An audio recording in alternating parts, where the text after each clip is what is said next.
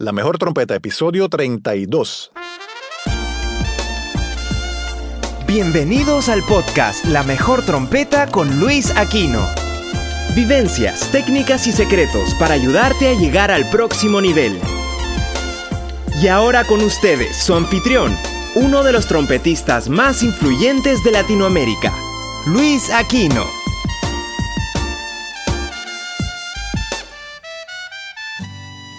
Saludos a todos y bienvenidos a este episodio número 32 del podcast La Mejor Trompeta.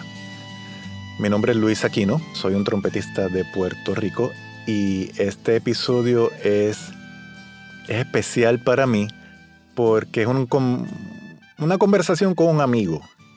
Somos amigos, podría decir que dos décadas ya, unos 20 años podría ser. Es un gran ingeniero de sonido, ingeniero de sala de Franco de Vita y tiene su compañía de sonido, ha hecho miles de cosas. Eh, pero así laboralmente es que hemos trabajado mucho juntos con Franco de Vita. Eh, si no lo he dicho, su nombre es Rafael Segura, le decimos Rafa, le decimos otros apodos también, y a él le gusta mucho el sarcasmo y a mí también. Nos portamos bien en la entrevista, pero eh, en el en la conversación, pero fue bastante larga, así que no les cojo más tiempo. Espero les guste, espero la disfruten. Tocamos muchos temas que son bien necesarios entre sonidistas y músicos y espero que alguien aprenda algo de aquí y se lleven un buen sabor, como a mí me dejó tremendo buen sabor el, el, el hacer, el tener esta conversación frente a una cámara con Rafael Segura. Aquí les dejo el episodio. Rafa, pues bueno verte de esta, de, aunque, sea de este modo, ¿verdad? Ya que no hay, no hay gira por lo menos con, con Franco hace años, pero eh, en, para este podcast es para trompetistas, pero sé que hay uno que otro músico que toca otro instrumento, porque los trompetistas, aunque tú pienses lo contrario, sí somos músicos. Mm, pensaba que era, pensé que era trompetista ah, el de la corneta, el del tutururu. Exactamente. No, eh, lo digo así a quienes nos están escuchando o viendo, ¿verdad? Porque no sé quién lo va a ver en YouTube o va a escuchar el audio solamente. Porque Rafa casi no es cínico y yo casi tampoco. Sí, esto, esto es una mezcla un poco peligrosa. Sí, un poco peligrosa. Yo siempre, eh, trato de controlarme. Eh, sabes, que hay veces que no, no No te controles, fíjate. Esto es, este, Pero, para, es para adultos. Ah, los, los copitos de nieve que sientan que se ofenden de cualquier cosa, pues que sintonicen otro canal. Así que. Ah, bueno, entonces estamos, estamos en sintonía, entonces ya. no, pasa pues, nada. Si es pues para adultos, no pasa nada. Tengo un par de, exactamente, tengo un par de, de preguntas aquí más o menos. Esto va a ser más que nada una conversación. Tú eres, o sea, ¿cuál es el término correcto? ¿Sonidista o ingeniero de sonido? A ver, a ver, yo, yo, yo lo veo esto de, varias maneras. Y hoy en día lo veo de, más maneras todavía. Cuando yo estudié esto, cuando yo estudié esto, lo estudié, yo ni siquiera sabía que se estudiaba. Mm, para que tengas una idea, yo me gradué del, colegio, o sea, de antes de la universidad. Nosotros, para nosotros Ustedes le llaman bachillerato. En Puerto Rico se le llama escuela superior o, high school. es como el high school. Este, yo me gradué de bachillerato, tenía 15 años todavía. Este, entonces, bueno. Espera, espera, espérate. Tú te graduaste de bachillerato con 15 años y terminaste siendo sonidista. O sea, ¿qué pasó? Eh, sí, sí. Mira, voy a, voy, voy a tratar de hacer el cuento, el cuento largo corto. Yo, eh, es que uno no está seguro de si uno escoge. en estos días yo veía una, una entrevista así de, cuatro ingenieros de sonido y tal, y entre ellos hablaban de una marca muy famosa, y entre ellos hablaban de que, mira, pero tú sabías lo que ibas a hacer. Y el otro decía, no, yo, nada, yo cuando tenía 20 años, por casualidad, me encontré una consola enfrente y, y no había quien más lo hiciera y lo hice. Otro decía, no, yo, yo sabía que cuando yo me salí del colegio me quería ir de mi casa para lo que fuera y me fui. Este, otro dijo, mira, yo sí sabía porque yo desde, desde que tenía 12 años, este, en los actos del colegio yo era el que enchufaba y desenchufaba cosas y no tenía ni idea de lo que hacía, pero bueno, yo te voy a contar la mía. La mía, eh, yo vengo de una familia de... Mi padre es un... Bueno, mi padre fue porque murió hace un par de años. Era un encuadernador español de Córdoba, andaluz, muy aficionado a la música, que en su, en su colegio, en su niñez, en su, él tocaba el tambor y no sé cuánto en la banda del colegio y tal. Y mi padre escuchaba música clásica todo el día y no sé cuánto, y era muy aficionado a los equipos de sonido. Yo cuando era niño, hay fotos que él tenía lo que llaman ahora, eh, bueno, imagínate tú hace cuánto tiempo, ¿no? Lo que llaman ahora los, los DJs tienen un, un mueble gigante con los, con los, tal, los platos y las cosas y los CDs y tal y no sé cuánto, ¿no? Sí. Este, bueno, en mi casa había uno en el año, en el año 72, ¿sabes? Había una cosa así gigante con un cristal delante y no sé cuánto, que, mi, que, tenía, que tenía de esos cartuchos de 8 tracks y no sé cuánto, una cosa de hace un, ¿sabes? Es, del lo que decimos del siglo pasado. Del siglo pasado, claro. Efectivamente, es del siglo pasado. Entonces mi padre era muy aficionado, no era su profesión, pero era muy aficionado a la música. Entonces, eh, mi madre, colombiana, eh, costurera y, pues ama de casa, quien nos crió de verdad, ella ella, toda su familia, mi, madre son 15 hermanos.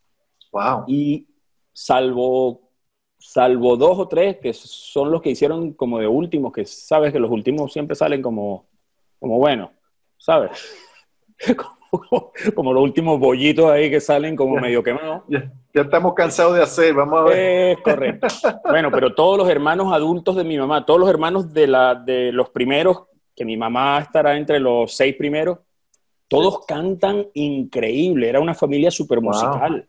Hay uno inclusive de los más jóvenes que, que toca guitarra eh, empírico, o sea, de estos músicos, ¿sabes? Que coge una guitarra y tú arrancas a cantar y él te arranca a acompañar en cualquier tonalidad, no importa, no le tienes que decir la tonalidad, él te escucha cantando y, él, y aunque no se sepa la canción, la tocaba. Qué brutal. Este, entonces, yo escuché toda la vida a mi madre cantando, eh, luego, y mi padre por el otro lado escuchando todo el tiempo, no oía sino música clásica y tal y qué sé yo. A él le parecía que la música popular era, eh, bueno, no le gustaba, no te voy a decir lo que le parecía. Luego, luego, a mis dos hermanas mayores, desde pequeña, las las inscribieron en el Conservatorio de Música.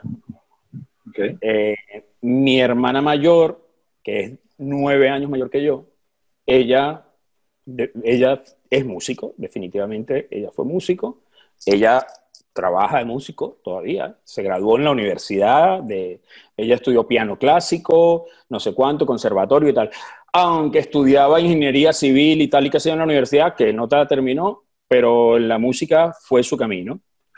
Mi segunda hermana, mi segunda hermana, que está en la mitad de ellos, de nosotros dos, eh, ella, pues mi, mi, madre también la llevaba al conservatorio. Yo era muy pequeñito, yo tendría cuatro o cinco años. Y bueno, a mí no me llevaban, a mí me dejaban con mi abuela o qué sé yo, ¿no? Luego pasó que mi segunda hermana, que estudiaba violín, pues ella era un poco rebelde y no le gustaba y no sé cuánto y tal y qué sé yo. Entonces mi madre decidió que a mí no me iban a llevar a la escuela de música. Porque dijo, mira, como a ella no le gustó, bueno, esa es la razón que me da mi madre. Yo, yo, yo después de grande, que yo me inscribí yo mismo en una escuela de música, cuando yo tenía por ahí 20 años, yo decía, mira, este, yo tengo que saber un poco de esto. O sea, tengo que saber un poco, no solamente lo que sé de, de, ¿sabes?, del ambiente, sino... Eh, fue eso, no me metieron. Mm. Eh, hijo de padres divorciados, al niño varón, que era yo, el más pequeño, mi padre me atiborraba de equipos de sonido. Yo tenía 10 años y tenía un equipo de sonido mejor que el que tengo ahora. Para escuchar música clásica. Bueno, este, yo no escuchaba tanto música. Él pensaba que era para escuchar música clásica. Yo tenía en mi, imagínate, yo tenía 10, 11 años y tenía en mi cuarto un tremendo, un tremendo estéreo. Y yo tenía, mira, lo que son las cosas. Este, a mí por ahí a los 13 años quizás, eh, uno que ahora es mi cuñado, que es músico también, porque mi segunda hermana, la que no quiso seguir estudiando violín, sino que después estudió arquitectura, es arquitecto y tal, se casó con un músico que también es director orquestal y coral y no sé cuánto, profesor. o sea, era una cosa... Estás rodeado. Era una cosa, sí, era una cosa así. De hecho, de hecho, yo cuando tenía por ahí como 15 años, yo cantaba en un, en un orfeón, en una coral de la universidad, que el, ah. que el, director era él, el que se casó con mi hermana. Yo canté mucho tiempo con, con, con, el, con, la coral y tal, ¿no? O sea, yo con la música tampoco estaba... Yo tenía una batería en mi cuarto. Yo tenía una batería en mi cuarto. Y tocaba batería. Bueno, yo tengo, si tuvieras aquí mi, mi casa como está de instrumentos, no lo puedes creer. Este, y yo tocaba batería y tenía un par de, altavoces de estos muy grandes, de esos antiguos de madera, ¿sabes? Son marcas, eh, las míos eran Sansui, no Sansui, una cosa gigantesca. Este, yo cogí y, busqué un tío mío que me ayudó y, y, los colgué del techo en mi cuarto y tenía como un PA en un cuarto, imagínate una habitación, una habitación que estaba la cama, la batería, y yo tenía eso colgado. Yo no tenía ni idea, pero sabía que desde ahí arriba se escuchaba mejor porque no había nada en el medio entre la batería y los altavoces. Y yo ponía, pues, te puedes imaginar, ACDC a todo volumen y, por, supuesto, por supuesto. Eso no había quien me lo quitara. Entonces yo, como era muy jovencito de colegio, este, em, y me gradué. Yo sí, durante mi bachillerato tuve, tuve 20 equipos de sonidos diferentes, porque mi papá aficionado de eso, mi papá para su casa compraba uno nuevo y yo me traía el otro, entonces me traía otros dos altavoces, entonces yo buscaba cómo se conectaban, entonces no sé cuánto, entonces quién sabe cuántas cosas dañé, no no lo voy a saber, ni lo quiero saber. Este, y, y pasó que cuando me gradué en el colegio, pues yo tenía que estudiar algo en la universidad. Y me metí a estudiar eh, administración. Claro, eso es lo que estudia todo el mundo que no sabe qué quiere hacer con su vida. Efectivamente, yo lo creo, yo lo creo.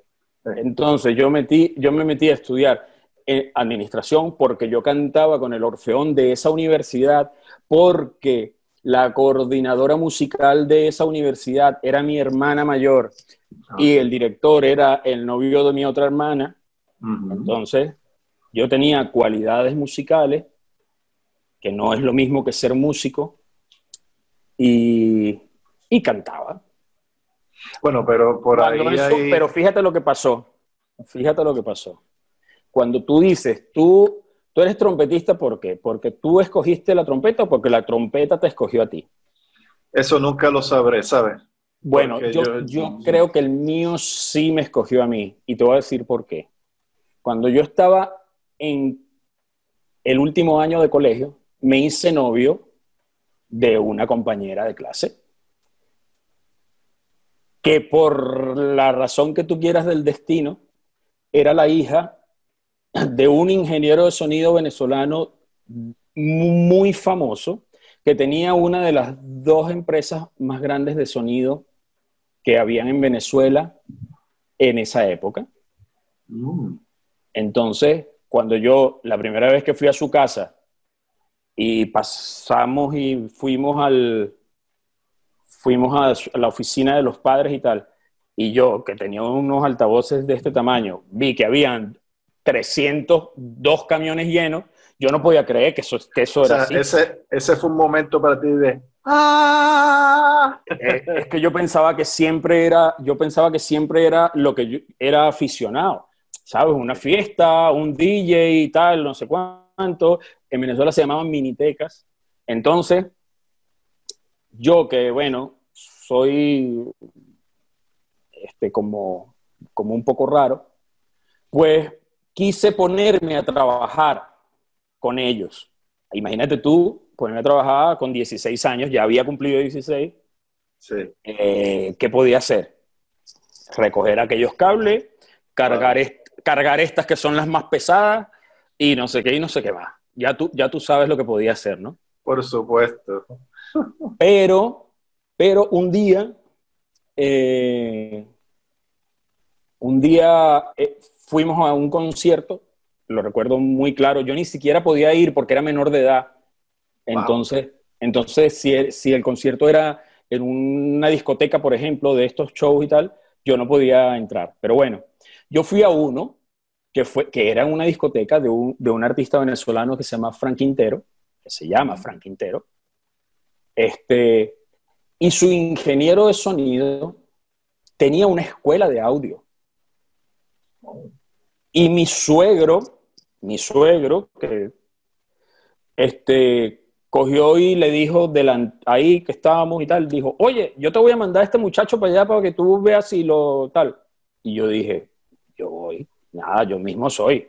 ¿Sabes? Yo dije, mira, la universidad por la mañana, voy esto por la tarde, trabajo los fines de semana y no sé cuánto. Y entré a estudiar ahí. Entonces, estudié eso, eran seis semestres, eso mientras yo estuve ahí cambió de nombre, primero se llamaba Cepro Music, después se llamaba eh, Taller de Arte Sonoro. Me gradué, pero ya desde ahí trabajaba muchísimo. Este, te cuento que no podía entrar a los sitios por ser menor de edad. Eh, y me gradué de lo que uno se graduaba ahí, que era, bueno, yo lo considero que era un, salíamos como ingenieros de sonido, pero, pero y, estábamos inscritos en el AES, que es el Audio Engineering Society y tal, de, porque él era el presidente para Latinoamérica del AES, este señor.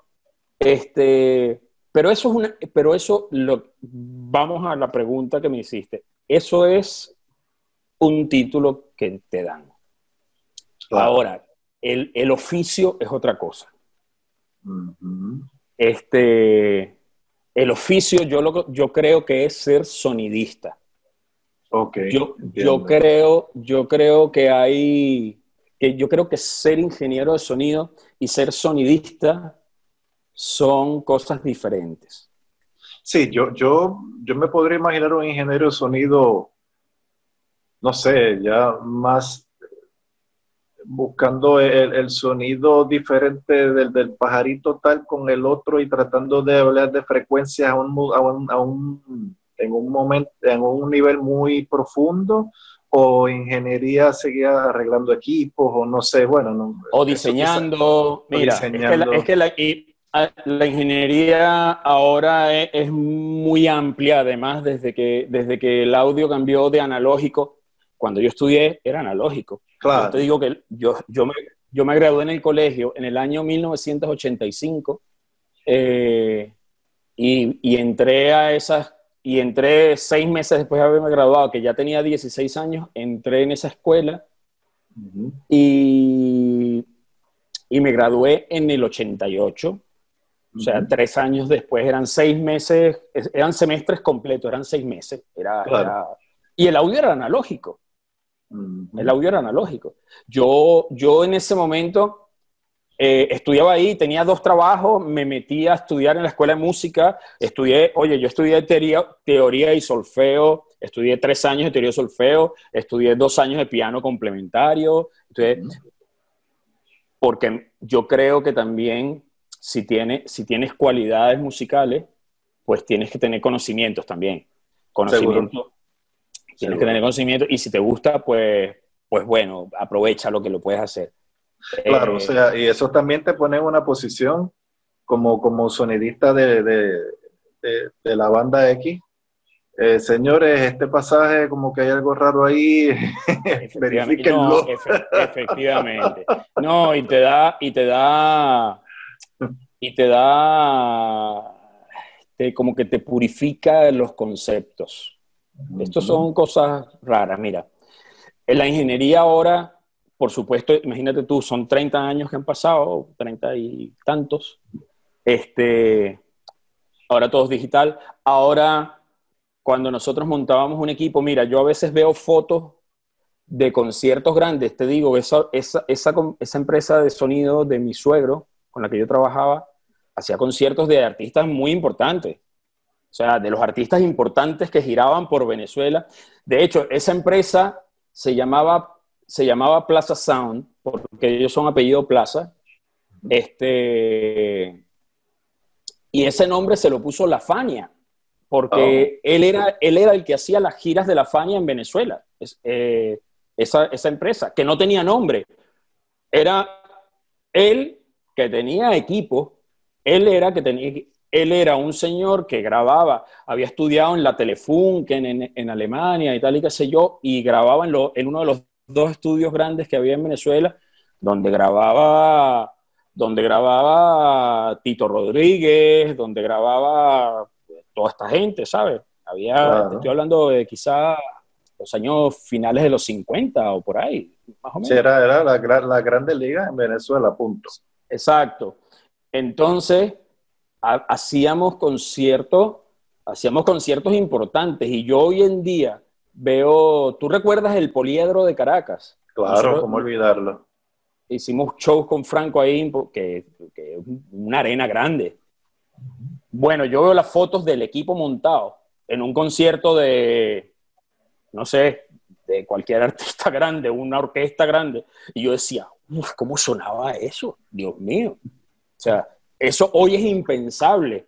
O sea, eso, si tú ves la foto del equipo que había, que tú dices, mm, es que esto, hoy en día que tenemos mucho más conocimiento, le empezamos a encontrar defectos a todos esos montajes. O sea, decimos, mira, esto aquí se tenía que estar anulando, aquí esto seguro estaba fuera de fase, esta, esto no estaba bien montado aquí porque la dispersión no era la adecuada y no sé qué. O sea, pero era falta de conocimiento. Y, era y, es que esto ha avanzado mucho, la tecnología ha avanzado mucho. Sí, señor, sí, señor. Eh, tú como, como sonidista o ingeniero de sonido, voy a decir sonidista ya que ¿verdad? contestaste de esa manera. Mira, yo déjame decirte una cosa antes, de que me preguntes nada. Se, lo, se, lo, comenté yo a unos, a unos amigos colombianos, a unos muchachos colombianos un día que estábamos con un show de Franco y había unos estudiantes que me presentó a alguien y tal. Y me preguntaron una cosa parecida. Como que, mira, este, eh, esto sí, mira, porque es que nos vamos a graduar de ingenieros y no sé cuánto, pero entonces tenemos dudas con respecto a que, que esto suena así. Yo le dije, mira, yo puedo, yo puedo aprenderme, aprenderme de un piano, por ejemplo, todo técnicamente. Es decir, yo puedo saber de qué madera está hecha, yo puedo saber la tensión que tienen que tener las cuerdas, el grosor, el, peso del martillo. Yo me puedo aprender, que es te estoy hablando de un piano que es una cosa complicadísima, que seguramente tienes que estudiarlo por muchos años. Eso no me hace pianista. Claro. Lo, lo, mismo pasa, lo mismo pasa con el sonido. Yo puedo estudiar, yo puedo estudiar y ahora además que se estudia que el sonido básicamente está enfocado mucho en las computadoras, son muchos software, son muchos, ¿sabes? Son mucha, es mucho, mucho digital. Eso se lo puede aprender cualquiera. Eso se lo puede, mira, mi mamá se lo puede aprender. Yo le doy un libro así de gordo a mi mamá y a lo mejor dentro de tres meses ya se lo leyó entero y empieza a discutir conmigo cosas de fases y no sé qué y tal. Pero eso no la hace sonidista. No, eh, ser sonidista es otra cosa. Sí, ahora. es ah, otra cosa. ¿Tienes que? Sí. Tienes que tener cualidades, tienes que tener conceptos, tienes que manejar otra mentalidad, es otra historia. La técnica la necesitas, es vital que sepas la técnica, que sepas usar las herramientas. Las herramientas son, son, cada vez te ayudan más. Yo creo que a veces desayudan en lugar de ayudar, porque yo creo que, el, que, que la gente, hay, hay quienes se exageran en el uso de herramientas, pero, pero, pero, pero puede, pero son herramientas, están ahí, las herramientas están ahí, tú las usas a tu criterio. El, el problema es tener criterio. Correcto. Bueno, pues por ahí vamos. Pero antes quiero hacerte una pregunta que no, no creo haberte hecho. Eh, tú en tu fibra, ¿prefieres el estudio de grabación o prefieres ser ingeniero de sala o prefieres ser ingeniero de monitores? O, sea, ¿qué, ¿qué, qué, es lo que te llena si es que hay algo que, que sea, esto es lo que a mí realmente me gusta más que, puedo hacer cualquier cualquiera de estas 10 cosas, pero ¿cuál es la que, la que a ti te gusta de verdad? Si es que hay alguna, no sé. Mm, bueno, sí, sí, definitivamente ser eh, ingeniero de sala, ser hacer, eh, hacer sala, por muchas razones. Sí, sí. A ver, yo trabajé en estudio cuando, cuando estaba por ahí en recién graduado, después, después trabajé en estudio otra vez, después este, grabado, trabajé en un estudio más o menos tiempo, un estudio donde se hacían muchos jingles, ¿sabes? De publicitarios y tal, no sé cuánto. Entonces era un estudio donde había que editar mucho, porque esto es de 20 segundos, después de 25, después de no sé cuánto. Era una cosa más, ¿no? Luego este, grabé y mezclé un par de discos de un par de artistas importantes venezolanas, de uno de, de María Rivas, y uno de Soledad Bravo, que lo grabé en vivo y después lo mezclé en un estudio. Este, pero nunca el trabajo de estudio. Eh, a ver, es que esto puede sonar. Esto puede sonar un poco, un poco grosero. Dilo como lo piensas, porque. Cuando yo.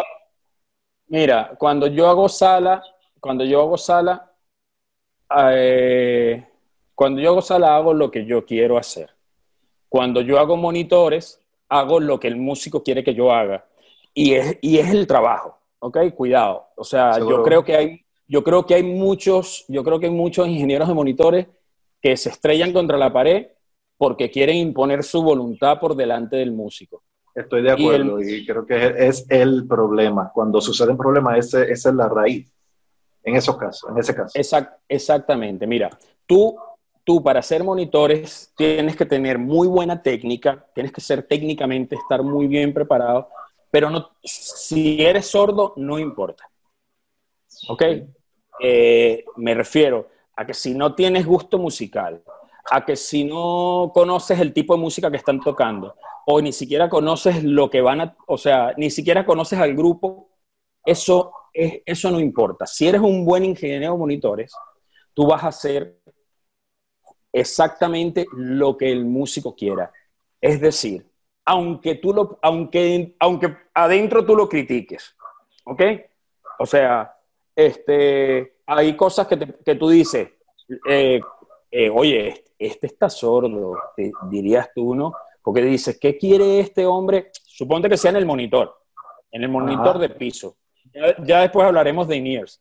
Este, tú dices, porque este hombre, aquí lo único que se oye es la guitarra y el bombo. No, ni siquiera se oye la, la voz líder. Entonces tú dices, ¿cómo el, cómo, cómo el, cómo el tipo... ¿Cómo está acompañando? Exacto, ¿cómo puede acompañar a un cantante si no oyes al cantante? Eh, Correcto. Aunque sea un poquito. A lo mejor no lo oyes porque el cantante es un desafinado o es un, o es un lo que sea y no lo quieres oír. Y tú vas a tocar de arriba abajo lo que te sabes y punto. Pero si tú estás acompañando, supongo yo que tienes que escuchar a los demás, porque si no, no hay dinámica dentro de la banda, etcétera. O sea, Bueno, eh, eh, eso es, eso, tú tienes razón, pero lamentablemente hay muchos músicos que yo no sé cómo lo hacen, pero ellos supuestamente acompañan artistas sin siquiera escucharlos, sin siquiera escuchar a, otras, a otros instrumentos de la banda. O sea que ese, ahí, nada más tenemos para un podcast completo hablar dos horas. No, no, ahí, podemos, ahí podemos hablar una semana. Podemos hablar una semana. Pero ¿qué pasa?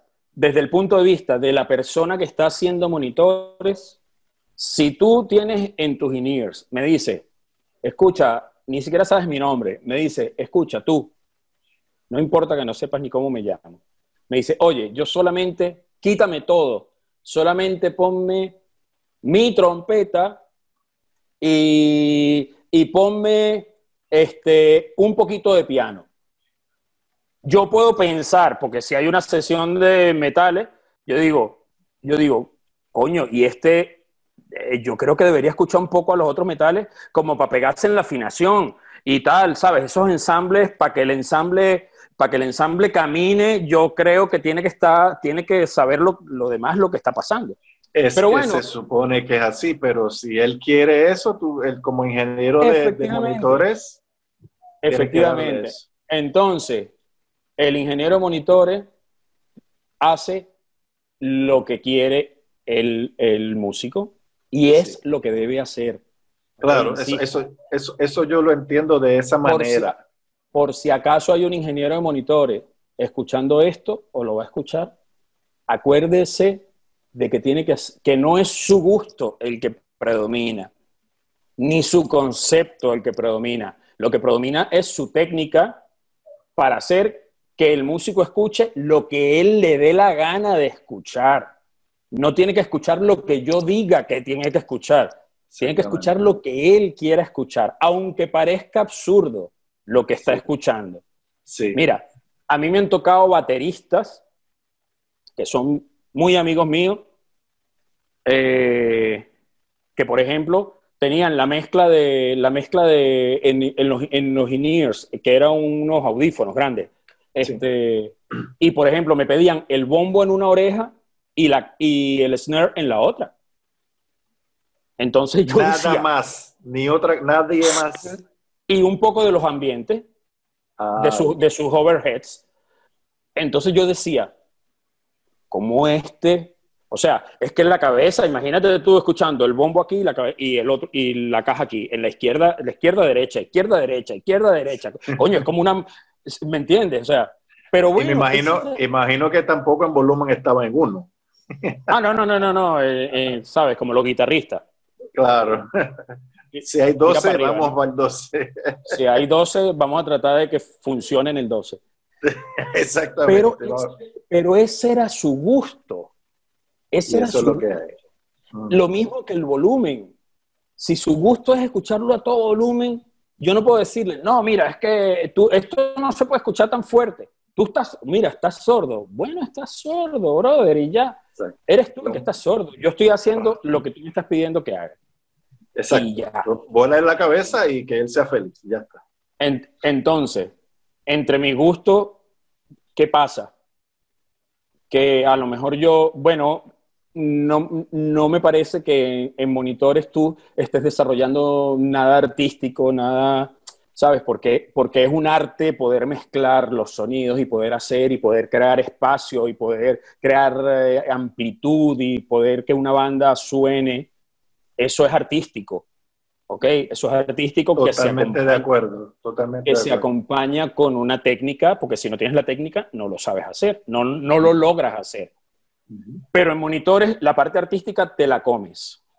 Te la dejas ahí guardada en el Pelican y punto. Yo soy, aquí soy lo más técnico que puedo. Ahora, sí.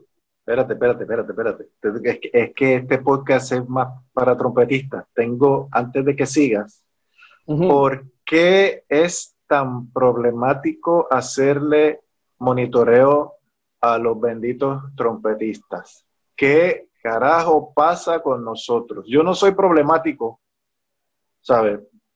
Tiendo a no hacerlo, pero, o sea, yo si no me escucho en el monitor, yo toco más bajito. Yo no me pongo a pelear con el sonidista, yo no vengo, o sea, yo le digo, por favor, esto, lo otro, tú sabes, ya más o menos, pues, yo siempre voy a la buena. Si no me escucho, yo toco más bajito porque mi carrera no la voy a dejar. Ahora, ¿qué pasa con los trompetistas según tu experiencia?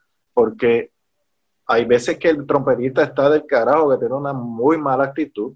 Hay veces que está simplemente sordo. Y hay otras veces es que quizá pues el, equipo que tú tienes en tus manos no, te ayuda o lo que sea, pero hay, hay una mezcla, ¿cuál es tu punto de vista en eso? Mira, hay una mezcla de, de un poco de cada cosa. ¿Qué pasa con los trompetistas particularmente? La trompeta es un instrumento que generan mucho SPL, generan mucho, que suena muy fuerte, genera mucha presión sonora. Los trompetistas están acostumbrados a estudiar, primero, la, toca en el aire y ya la trompeta suena fuerte y está sonando a, dos pies de la oreja. ¿Ok? O sea, no, es, no es un fagot, no, ¿saben? No es, uno, no es un oboe, es una trompeta. Es una trompeta, coño, que suena muy fuerte.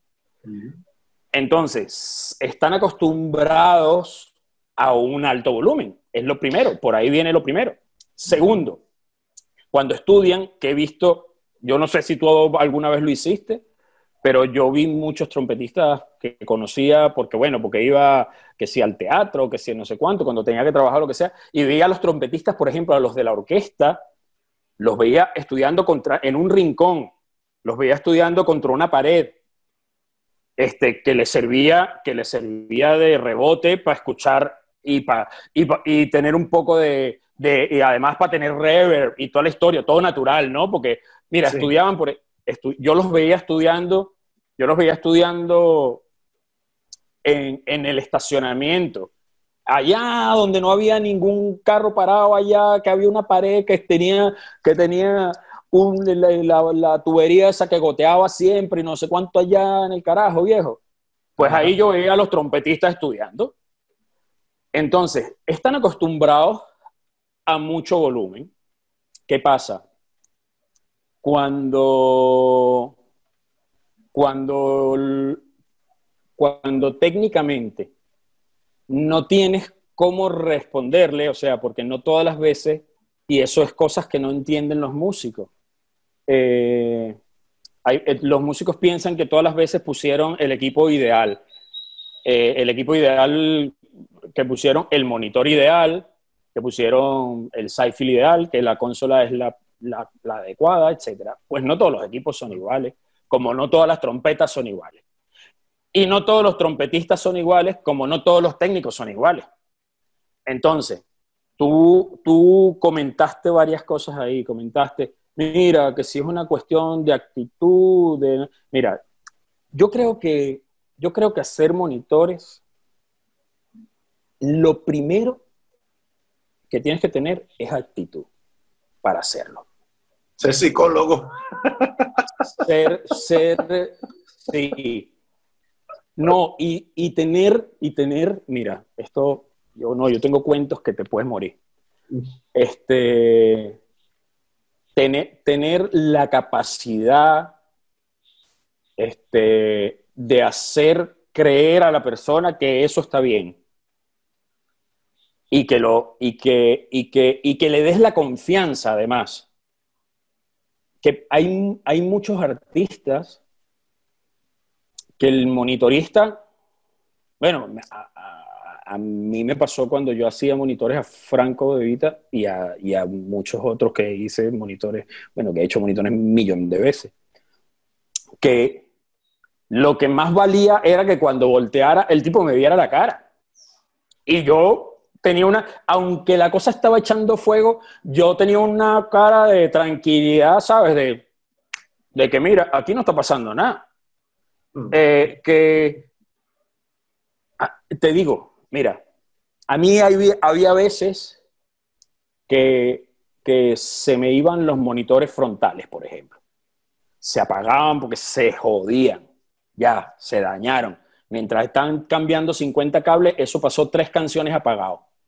Wow. Y, y después, y por supuesto, se voltea, me mira, no sé qué, y yo. Eh, y mira, con Franco. La cara, de, la cara de póker. Exactamente. Franco me hacía señas de que, oye, esto es así, señas, como esto está funcionando. Y yo, sí, claro. Y él seguía para adelante. Pensaba que, pensaba que era él el que, el que, bueno, no sé, por alguna razón no lo estoy escuchando, pero si él dice que está funcionando, está funcionando. Eso, lo, eso te lo da años trabajando con un artista, pero este, tú tienes que darle la confianza al músico. O sea, tú tienes que, tú tienes que, mira, y además tienes que ser sincero. Tú te tienes que acercar y le tienes que decir al tipo, tienes que agarrar el micrófono antes de empezar y, y hablas en el micrófono y le dices, mira, brother, esto es lo más que puede sonar esta vaina que nos pusieron hoy. Así que no te puedo poner más, te puedo quitar cosas. ¿Ok? Que de hecho, es, quitar cosas es una solución muy buena. Lo que pasa es que el músico, como no entiende de, sonido normalmente, eh, bueno, ahora que mucha gente se está grabando en su casa, pues entenderán un poco más, ¿tú sabes? pero, pero, no, un poquito más. Un poquito, sí, Pero yo, a mí. Pero oye, que escucha, que se ganan Latin Grammy. Se ganan Latin Grammys y no sé cuánto con home studios grabando una guitarra en su casa o grabando. Se, se ganan Latin Grammys de, de, de ingenieros de sonido. Eh, que eso es otro tema que podemos hacer, hacer otro, otra, otro episodio completo. No, no, yo creo que eso es algo bullshit del sistema. Bullshit eso, totalmente. Eso, yo, que, yo sé suficiente en ingeniería de, sonido, ingeniería de sonido para grabarme en casa sin distorsionar, sin que sature y que la trompeta en el medio, en mono, y enviársela a alguien, quizá tú, quizá alguien que vaya a mezclar en, lo que sea, que la trompeta esté lo mejor grabada posible. Esa es toda la ingeniería de sonido que yo sé en este momento. Dicho esto, yo no entiendo que me, que me den un Grammy, yo decir, yo soy un Grammy winner por ingeniero de sonido porque me grabé en mi casa, eso es bullshit, man. O sea, eso es. He, visto están comiendo mierda con eso. escucha, he visto varios. He, visto varios que son amigos míos. Ok, he visto varios que han grabado, que han grabado con la computadora en su casa, que tienen un Logic o lo que sea, y han grabado un bajo eléctrico que lo que está es eh, em, en una línea metida, ¿sabes? A lo mejor con un compresorcito y tal, y qué sé yo. Y por, por suerte, ese disco a donde mandaron ese track se ganó el mejor, ingeniero de sonido, mejor ingeniería de sonido y tienen una estatuilla del Grammy como mejor ingeniero de sonido. Eso a mí me parece una, eso a mí me parece, eso a mí me parece que yo como sonidista, este, esté tu disco y tu disco lo está mezclando un fulano buenísimo y tú me mandes eso para que yo lo escuche y yo te diga, y yo te diga, oye, Luis, yo creo que ese tema debería estar un poco más rápido, ¿sabes? Eh, y creo que, mira, esa segunda trompeta que metiste en tal sitio, suena como medio, bah. Eh, y, tú, y tú coges mi consejo y lo quitas. Y el disco se ganó mejor arreglos musicales. Y a mí me mandan un Grammy porque, por arreglista. Porque yo arreglé dos cosas, coño. ¿Quién dice que no las arreglé? Es exactamente lo mismo, exactamente lo mismo. Digan lo que eran, quieran decir lo contrario, lo acabas de decir, lo acabas de, la comparación que hiciste es perfecta, perfecta. Ahora. imagínate tú yo con un premio de mejor arreglista. No te jode, o sea, ¿a quién voy a engañar? Me estoy engañando yo mismo, ¿sabes? O sea, es que, es que no, no, es verdad. No es verdad, yo no arreglé el tema. Mira, yo arreglé dos cosas. Claro, claro. Pero si la frase es para papa y tú dices no vamos a hacer pa, pa, pa, ya tú eres arreglista.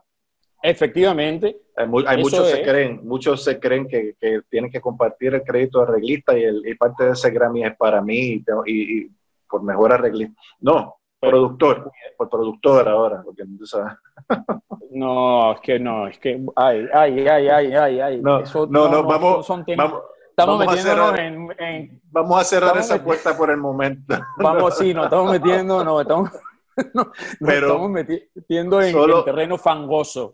Pero quien, quien nos está escuchando en este momento, que esté muy claro que no solamente nosotros dos sabemos la verdad, hay mucha gente que está bien informada, no nos están engañando. Pero hay gente que está informada, que sabe la verdad, pero le encanta poner una cosita en el, en el Instagram o le encanta ponerse adjetivos o títulos y cuando tú abres su perfil dice no sé cuántas veces nominado al no sé qué, eh, no sé qué, no sé qué, no sé qué. A ver, y... yo, bueno. yo, he yo, he, yo, he grabado en, en, quizás más de 20 producciones que han ganado Grammy el, el de verdad y el latino. de verdad y el latino. Este, pero dicho esto, yo no, yo no pongo eso en ningún lado, yo no tengo ni el pergaminito ese, yo no tengo nada, yo no, yo grabé y estuve ahí, Luis, chévere. El, el, ego y la vanidad, Luis, eso es la desgracia de la humanidad, no hay otra cosa, el ego, el ego, la gente... Rafa, sí, el superego, superego, el superego. Mira, el superego. Vamos a traer el podcast de nuevo a los trompetistas, vamos a, vamos a intentarlo. Ok.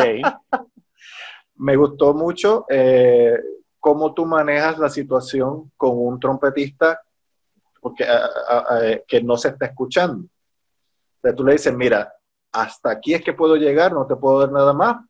El equipo que tengo me da hasta esto o lo que sea, porque, pues, recapitulando, eh, tú estás muy claro que el ingeniero de monitoreo está para complacer al músico. Y eso es mi concepto también. De hecho, yo, con la gran mayoría de ingenieros de monitores que he trabajado, todos han tenido la actitud correcta para eso. Y yo, yo, no, yo no fastidio mucho tampoco pero, pero... Bueno, pero han tenido, la, han tenido la actitud correcta porque tú tienes la actitud. Porque tú dices, mira lo que acabas de decir, porque yo no fastidio mucho tampoco. Pero hay unos músicos, hay unos músicos que vienen de tocar toda la madrugada en una discoteca, que está todo a todo volumen, tomando whisky o tomando ron toda la puta noche. Y, y, eso, y eso al día siguiente, cuando llegan a una prueba de sonido a la una de la tarde, que están no sordos y tal. No hay nada, pero es que, es que no hay manera. Y entonces ahí, desde ahí arranca el problema, porque ya desde ahí la actitud no está bien, porque ya ahí no se escucha, porque entonces el de monitores, este, eh, a lo mejor también pasó toda la noche trabajando en otro sitio y... Porque, los ingenieros, porque los ingenieros de monitoreo no se van a las discotecas a aparecer hasta las 5 de la mañana. No, no, no se van. La verdad es que no se van, se van a trabajar los pobres. Yo sé, yo sé, yo entiendo perfectamente.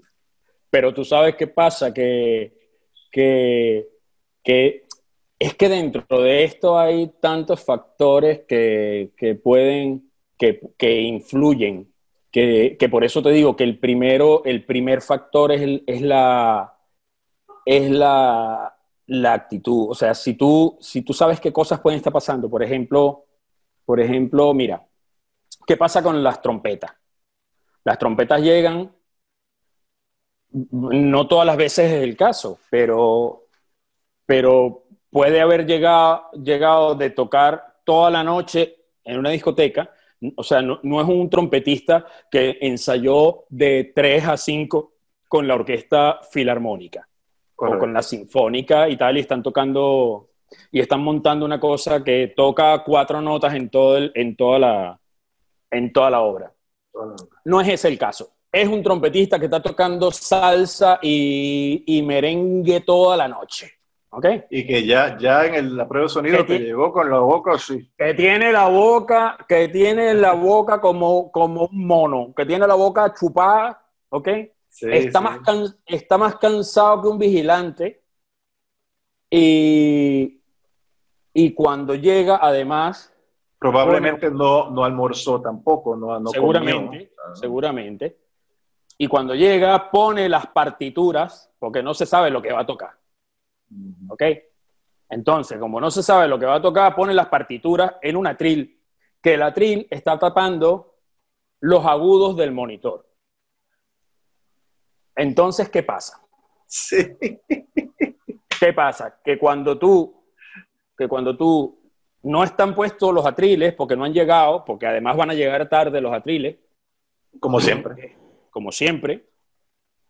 Eh, él pues va a tocar y además eh, él se quiere asegurar de que, esa, de que esa vaina suene duro porque, porque, coño, porque si no, a lo mejor no tiene tantos pulmones o tantos labios, porque, eh, cuidado, depende de los papeles que le vayan a poner.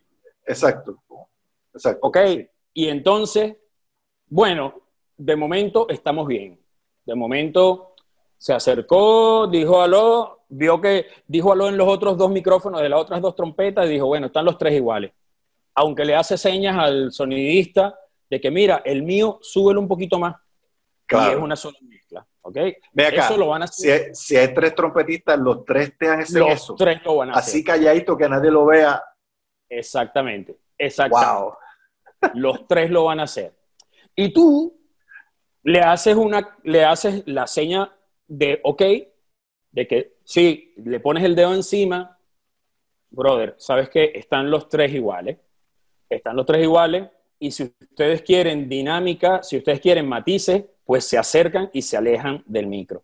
O mío, es que eso, eso, es demasiado lógico. Eso es demasiado lógico. O sea, eso, Pero entonces, como ninguno de los tres se saben las partituras, se saben la música, ponen un montón de partituras frente, al frente, que te tapa todos todas las altas frecuencias del, monitor. Cuando te tapa todas las, se suena como si tuvieras puesto un, y además la, tienen una toalla porque hace calor y se la tiran encima al monitor, tapándole aún más el agudo.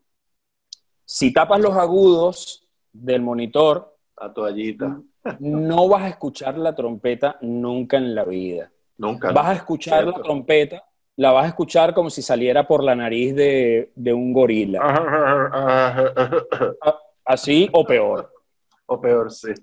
Entonces, ¿qué pasa? Si tú estás haciendo monitores, te tienes que acercar eh, de buena onda, decirle a los tipos, mira, brother, si lo hacemos así, no los puedo ayudar más.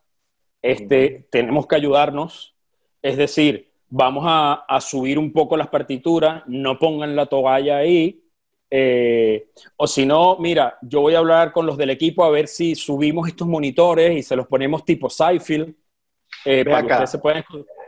que ellos vean que hay actitud también.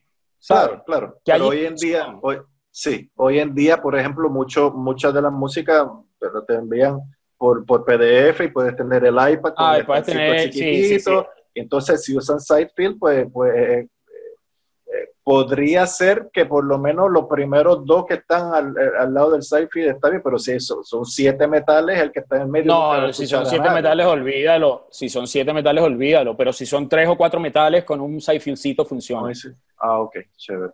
Sí, funciona, funciona. Te digo yo que funciona. Quiero, quiero decirle a los compañeros músicos, ¿verdad? Y trompetistas, que somos músicos también, Rafa, te lo repito, los trompetistas somos músicos. Mm, bueno. No, no estamos hablando de percusionistas, estamos hablando de ah, trompetistas. ah, ok, ok, ok. Ahora sí. ¿Entendiste? Ok, gracias. Sí, sí, sí. sí. el, el, digo que, que me, los percusionistas que oigan esto no se ofendan, es que Rafa hablamos así, como le llaman en Venezuela, que le dicen chalequeo chalequeo. Que está uno siempre fastidiando con todo. Siempre está, siempre está jodiendo, siempre estamos jodiendo. es que si no, si no, no aguantamos. Sí, había un director en una banda que decía, cuando nos llamaba para ir al escenario, decía, músicos y percusionistas, vamos. Oye, tú sabes, tú sabes que... espérate, espérate, espérate, que me, me, déjame terminar mi anda, anda con tu, con tu, trompetista, que tú estás defendiendo al gremio, anda. Sí, no, sí, bueno, más o menos, porque cuando se merecen por huevones que se le den la cara, pues, ¿sabes? Así en la cabeza, la reglita, pues hay que hacer. Una buena actitud con el sonidista de monitores nos ayuda mm, eternamente. Y realmente también hay que, hay que aprender la filosofía esta estoica, que, si es algo de lo que tú no tienes control, om, quédate con eso y si no te oye, pues está bien, no, no te dañes el trabajo, simplemente defiende tu labio y toca, porque hay veces que el sonidista tiene el equipo que es y te puede ayudar. Hay pero hay veces también que el sonidista tiene el equipo que es, no lo sabe usar y tampoco le da la gana de, ayudarte porque no le importas, porque se da esa parte también. Yo sé que en el caso tuyo no, pero... Mira, bueno, fíjate cuando te dije hace rato que, que para ser sonidista tenías que saber un poco de música, tenías que tener, tienes que tener conocimientos musicales, eh, son, son vitales.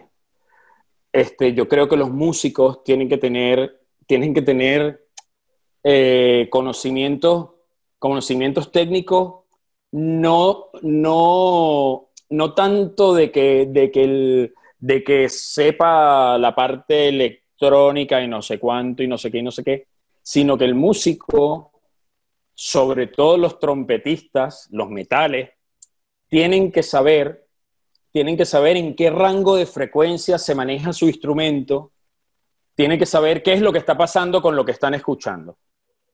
Por ejemplo, yo te este podría decir, mira, subemos un poquito los 800 porque necesito un poquito más de gordura en la trompeta, lo que Efectivamente, sea. Efectivamente, o, o decir, oye, mira, ¿tú sabes qué pasa? no me voy a escuchar porque este monitor suena muy, muy, muy agudo o suena o, no tiene medios altos y entonces por mucho volumen que le des, este, el, monitorista por, cuidarse de los feedbacks o lo que sea, mató la, el, mató la corneta, mató el altavoz, entonces quitó un montón, la gama de frecuencias le hizo un hueco gigante y ese hueco gigante que está ahí este, lo va a necesitar para que se escuchen los metales. pero es que hay trompetistas que, y trombonistas, este es el micrófono y esta es la campana. O sea, sí. El, el, sonidista tiene que defender su equipo, no, no se le puede culpar.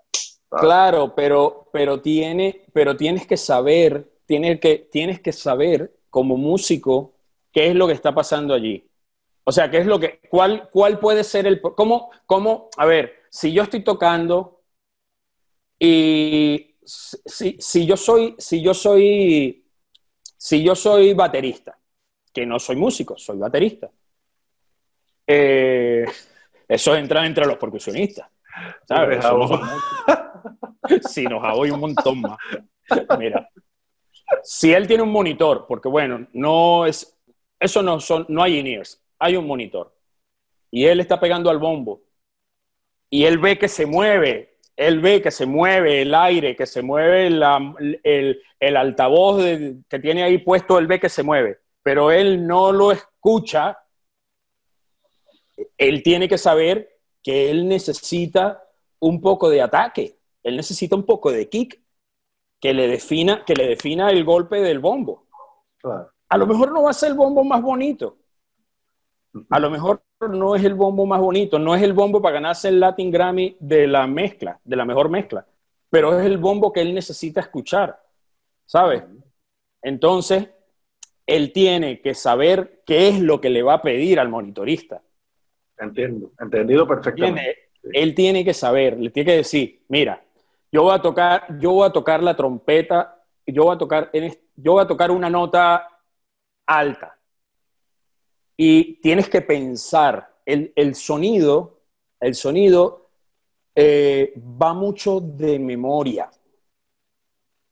Este, mm. Yo cuando estoy mezclando, yo cuando estoy mezclando y hay 20.000 personas gritando y no sé cuánto, y no es lo mismo mezclar en un estudio que, que tienes dos monitores de, bueno, dos monitores de estudio Sí, sí, estudio, claro. Que, tener, que tener un equipo de 200.000 vatios sonando a ciento y pico de dB y tener además 20.000 personas pegando gritos. En el estudio tú mezclas tú solo con dos fastidiosos que seguramente es el, que llaman productor y el amigo del productor que siempre opina cuando no tiene que opinar. Por eso, no, por eso no trabajo en estudio. Fíjate que hace rato la pregunta era, ¿qué prefiere? ¿PA, monitores o el estudio? Mira, el PA, porque en el PA hago lo que me da la gana. Sí, eh, eh, de hecho, en el estudio el peor personaje es el alcahuete del alcahuete. Exactamente. Que siempre el, el, que tiene, el que tiene una opinión siempre, que nunca es la correcta. Exactamente. Tú te puedes pasar mezclando una, una, una, cosa, te puedes pasar mezclándola dos días o tres días mezclando un tema que en donde ya está todo listo y no sé cuánto. Y cuando lo escuchan, lo escuchan. Mira, para que lo escuchen no sé quién, traen a dos gilipollas a escucharlo que son seguramente de la disquera. Exacto. Coño, es que tú... Eh, eh, y entonces dice, ay, pero eh, la voz podría estar más fuerte. Coño, ¿qué viniste tú? ¿A escuchar al cantante o qué viniste a escuchar? Si quieres, quito todo lo demás, ¿sabes? Y normalmente traen, por ejemplo, si el, si el productor es uno de los músicos que tocó algo en el, en el que usualmente eh, debería ser así, creo yo, pero bueno. En mi experiencia normalmente lo es. Bueno, debería. Hay, yo, yo he visto muchos casos que no, pero debería. Y entonces, cuando trae a los amigos, los amigos vienen a escuchar, si él por casualidad era el guitarrista, los amigos vienen a escuchar a la guitarra. no vienen a escuchar el producto de, de eso. ¿Tú me entiendes? Pero es que, y entonces, en el estudio, tú tienes que ser un tipo con una, con una paciencia que yo no tengo, ¿ok? Con un carácter que yo no tengo. Yo puedo tener muy buena actitud haciendo monitores porque le puedo explicar al músico que estamos los dos ahí bregando, que estamos los dos ahí trabajando y queremos que la cosa salga bien y que él esté a gusto y que yo esté tranquilo. Este, eso lo puedo hacer con un músico tocando en vivo que va a tocar la canción una vez. Claro. Pero en el estudio, después de haber escuchado la canción mil millones de veces, que venga un tonto a decir una opinión que no tiene nada que ver y que le come la cabeza a los demás. Sí, porque todo el mundo ah, ah tendrá razón. Ay, Dios mío. Coño, ¿Será, ¿Será que el checker ese está abajo de verdad? Bueno, porque ese, ese carajo venía en su carro oyendo un equipo de sonido que tiene todos los agudos tirados para arriba y lo único que oye es hi-hat. Entonces, cuando entró al estudio a escuchar lo que tú tienes dos semanas mezclando un tema, este, al tipo le parece que el hi-hat y el checker están bajos, porque el tipo es un puto sordo. Exactamente. Entonces, yo no tengo ni el carácter ni la paciencia para hacerlo. Pues está bien, pues, pues siendo ingeniero de sala, estás donde es. Bueno, pero siendo ingeniero de sala, ¿sabes qué? Este, hago lo que considero que tengo que hacer. A ver, que tengo que, soy el... Tengo que, hacer un comentario. Tengo que hacer un comentario chalequeístico aquí. tampoco eres el más que. Tampoco eres el más que. No, el que tampoco soy el dueño, la verdad, pero pero que al final hice lo que yo consideraba que tenía que ser. Que, en vivo también me pasa. Eh, oye, escucha lo que me pasa en vivo. Escucha lo que me pasa en vivo. En vivo hay un problema que es que cuando van amigos o familiares de los músicos, van exclusivamente a escuchar a esa persona.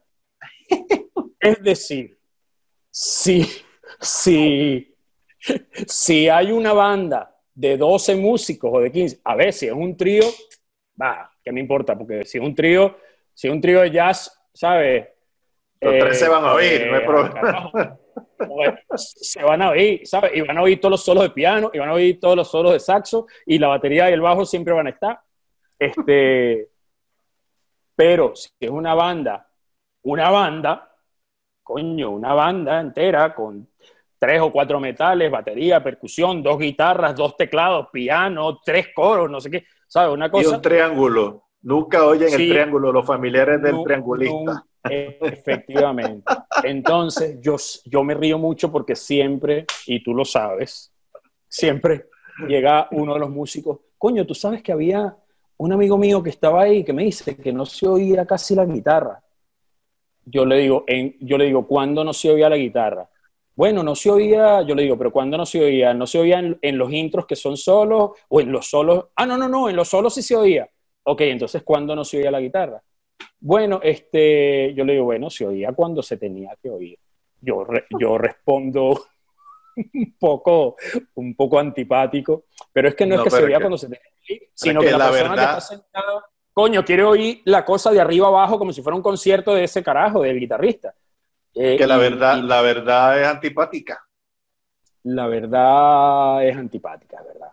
Es verdad. Es verdad. Yo un, día, yo un día le contesté a un percusionista, no te voy a decir nombres, a un percusionista muy importante de Nueva York que fue a ver un concierto de Franco de Vita en Nueva York, que sonó increíble el concierto. Y y después el concierto en el, en el,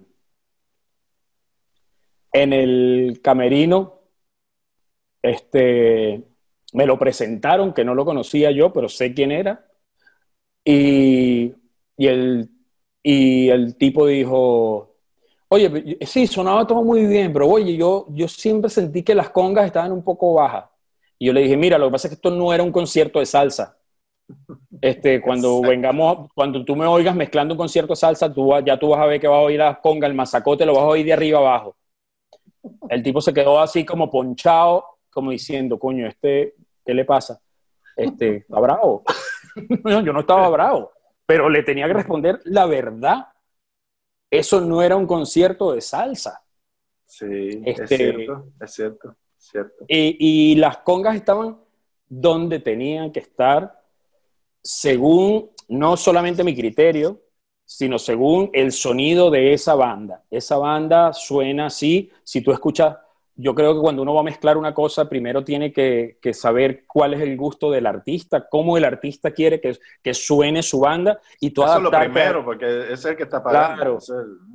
Y tú adaptarte a eso, tú adaptarte, eh, mira, a lo mejor yo soy, a mí me gusta más rockera la cosa, este, y me gusta, bueno, tener las guitarras un poquito más arriba, ya que tengo dos, además, las tengo un poquito más arriba y bombo y caja, tú sabes, este, pero a lo mejor el... Ah, y, que no se te olvide, la, trompeta tiene que estar ahí. Ah, no, la, trompeta siempre está, sí, por favor. eso, siempre está, eso, no, eso siempre está, eso siempre está. Lo, y, cuando lo, y cuando, a ver, ay, Sky, no me hagas hablar. Dale, eh, vamos. no, es que entre los músicos hay otras veces que me han tocado que me dicen, mira, estoy hablando de los metales. Me dicen, mira, cuando, a ver, imagínate que haya, las, los metales eran eh, trompeta, trompeta, trombón y un tenor y un alto. Eso era, eso era, eso era lo que había. Y la trompeta y el trombón, mira, los saxos cuando es sección, tíralos para abajo. Es que, es que no pegan una nota. ¿Cómo haces tú? ¿Sabes? O sea, el ensamble. ¿Qué, hace uno en ese momento? el ensamble. ¿Qué haces tú? Y si fue la mamá del saxofonista, coño, al concierto. Después el saxofonista me va a decir que su mamá dijo que no sonaba el saxo, que siempre lo va a decir, ¿ok? Que siempre lo va a decir. Que conste que yo he tocado con saxofonistas que cuando le sueltas un solo, estoy pensando como en dos que, que lo han hecho. Al momento del solo son unas superestrellas, pero cuando estamos tocando en sección, ellos tocan para adentro, pero a propósito, ellos lo hacen así, parece como, como si supieran o no le interesa mucho la parte de sección o dicen, no, espérate, déjame, déjame yo estarme tranquilo aquí porque, por lo que sea. Bueno, porque a lo mejor piensan ellos que ese ensamble tiene que sonar así. Ellos piensan que ese ensamble, los las voces principales son trompeta, primera, segunda, trombón y tal, y que él tiene que ir ahí guillado y lo hace a propósito. Está bien que lo haga, está bien porque, bueno, hay unos que lo hacen por eso y hay otros que lo hacen porque no se saben las cosas. Y hay otros que lo hacen porque, porque no, pues no tienen confianza en lo, en lo que están tocando. hay, hay, muchas, hay muchas razones. Hay muchas claro, razones. Claro, claro. Ay, Dios mío. Y tú, tienes que, y tú tienes que, al frente, con 20 mil personas rodeándote, gritando y, y viendo ver cómo vas a que todo el mundo se oiga, por lo menos, no es que todo el mundo se oiga, es que, eh, que haya esa masa, esa, esa, esa, lo que mencionaste hace poco, los espacios. Lo, claro, es que, es que de, eso se, de eso se trata, de eso se trata.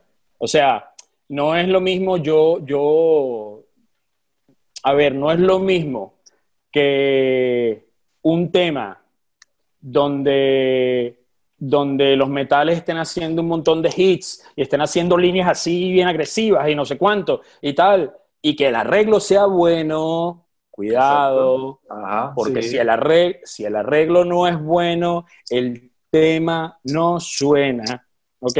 Ni que hagas lo que hagas. Claro. El tema suena raro y suena raro y a veces tú te quedas así pensando con un signo de interrogación en la cara diciendo, eh, coño, creo que la cagué. O sea, no, no, no, este tema no me, este tema no me suena. Eh, ¿Qué es lo que tengo que quitar? A ver, creo que en este, creo que tengo que bajar tal cosa, o creo que tengo que subir tal cosa, o creo y pasa una gira entera y ese tema no sonó nunca. Porque no era un buen arreglo. Como otros que suenan solo. Eso es, mira, esto, esto, esto de ser sonidista es, muy, es una cadena de sucesos. Es decir, el primer suceso que tiene que estar bien es la fuente sonora. La fuente sonora, la fuente sonora tiene que estar bien. Si la fuente sonora está bien, a partir de ahí todo es mucho más fácil. La fuente sonora es, la fuente sonora es el instrumento sea cual sea. ¿Ok? Este, si, si tu instrumento, si tu instrumento tiene un buen sonido o tú logras hacer que tu instrumento suene bien, ya tú me estás quitando la mitad del trabajo. Exactamente. ¿Ok? Si, la, si el baterista, si el baterista afinó bien su batería, sin los armónicos fastidiosos, que él se dé cuenta, porque hay veces, tú sabes qué pasa, que, que, depende también, uno nunca, uno nunca, no todas las veces está en un sitio óptimo para mezclar, este, porque por las condiciones acústicas.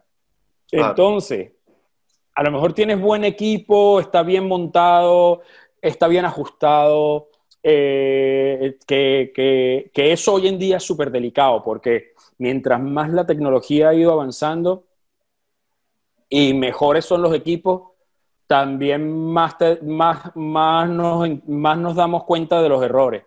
O sea, eh, tú hace 20 años ponías cuatro altavoces de una manera y bueno, a lo mejor había cinco metros para este lado que no escuchaban igual que los demás, pero tal. Pero si tú ahora te equivocas en dos grados la, inclinación de, una caja y esa hizo que las demás de abajo o subieron dos pies más de lo que la predicción se había hecho, eh, la, las cagado. Las cagado porque no, porque no, porque el, equipo es, son tan buenos que lo malo se nota mucho. Ok.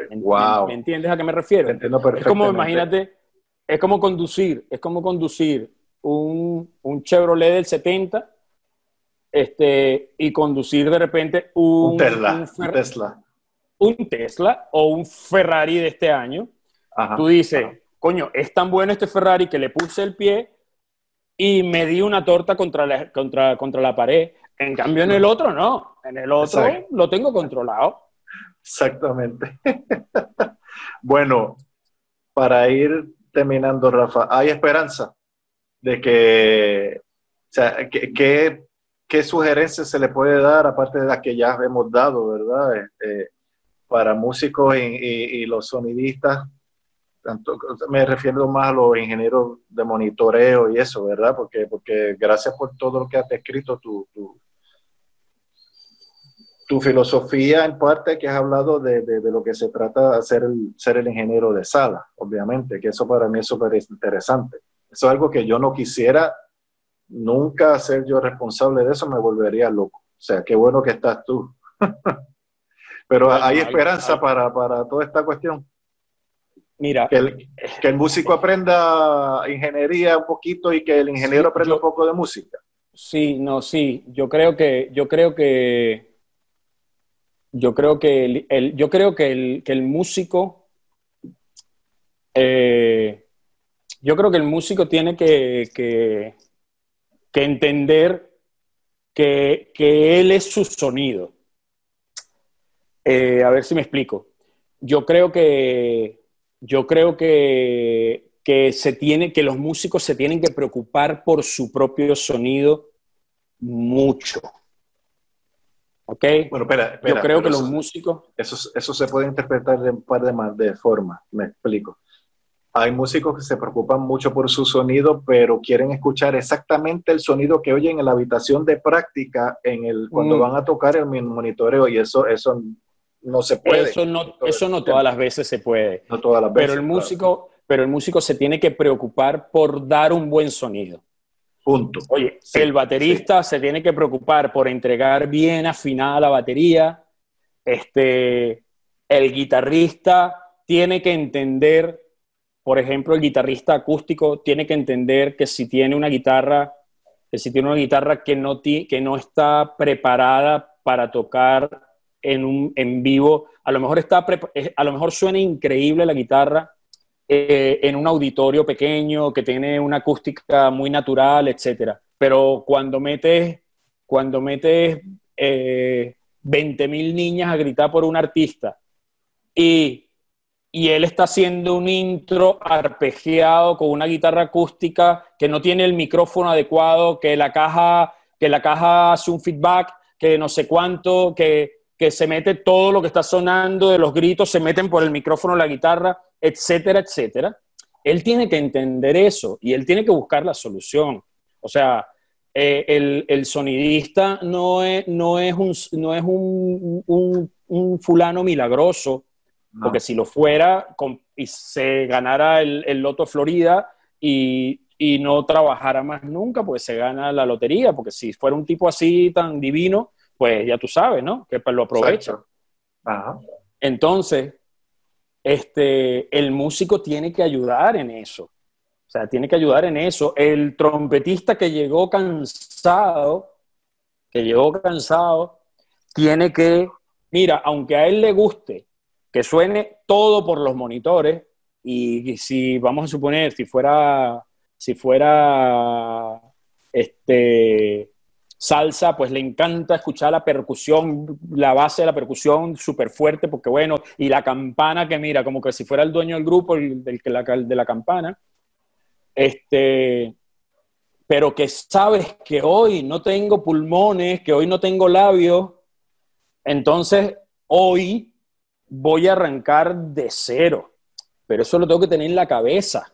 Claro. Eh. Primero, primero voy a tratar de escucharme yo, voy a tratar de abrir mi mente y mis oídos para tratar de escuchar el ambiente que está al lado mío, que están los otros fulanos ahí tocando, porque no están tocando a, a, 200 pies, están tocando casi que al lado tuyo.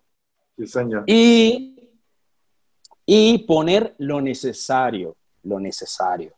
¿Ok? El día que esté bien y que haya no sé qué, bueno, pues sí, este, eh, pues ese día es otra, es otra cosa. Si tengo in-ears, ya es diferente, ya casi todo el mundo toca con in-ears, pero tú de repente tocaste un show con in-ears y al día siguiente vas a tocar un show de otra, de una orquesta o de lo que sea, o vas a y no hay in-ears ni, ni Otro presupuesto. es otro presupuesto, exactamente. Entonces tienes que, tienes que, que adaptarte a eso, tienes que adaptarte a eso, tienes que entregar un buen producto. Tu producto es tu sonido. Sí, señor. Yo, estoy, yo estoy entregándote un buen sonido y además tienes que estar en sintonía con el sonidista. Es decir, este, las distancias del micrófono, depende del micrófono, porque hoy en un concierto te pusieron un tremendo micrófono, te pusieron, bueno, pues no sé, para trompeta, eh, de los que a mí me gustan, este, un Sennheiser 421, inclusive un 441, este, esos micrófonos a mí me gustan. Eso es una buena pregunta, ya que lo mencionas. ¿Debería el músico tener su micrófono? ¿Tener su micrófono? Sí, señor. Sí, señor. Okay. Sí, señor. Si tú quieres sonar siempre igual, deberías tener tu micrófono. Y deberías, tener, y deberías tener un buen micrófono. Ahora. ¿Qué pasa con el micrófono? Eh, yo, sí, pero hay un detalle. Hay un detalle. ¿Qué pasa si tú tienes un Sennheiser 421. Este, pero cuando llegas al sitio hay un montón de 58 es que tienen más kilometraje que mi abuela. Tú no puedes poner tu micrófono, lamentablemente. Porque los vas a matar a todos. Porque es, una, es una tontería, es una tontería y vas a matar al sonidista. Porque el ah, sonidista trata de ajustar todo con, el, con, el, con lo que tiene este, Pero si, pero todas las veces que lo puedas usar, sí, úsalo. pregunta, pregunta. ¿Es recomendable que el micrófono no necesite Phantom Power, en este caso de micrófono para cosas en vivo? Porque, o, ya eso no es un problema, porque una vez yo llevé uno que necesitaba Phantom Power y, la, la, consola no tenía, entonces es como que, ok, pues, o había un problema con el Phantom Power, no sé. Bueno, eso, eso ya puede haber un problema con el Phantom Power, pero eso no tendría que ser un problema. Ok, Yo, yo, eh, yo trataría este, de tener, eh, si voy a llevar mi micrófono, de llevar lo más mm, sencillo posible. Ok. Eh, o sea, de, eh, es, como, como que, mira, vamos a tratar de tener, voy a tener un muy buen micrófono, pero que sé que no va a dar problemas a la gente. A lo mejor tú te compras un micrófono de pinza, que suena, que tal. Este chico que ves aquí es un, un.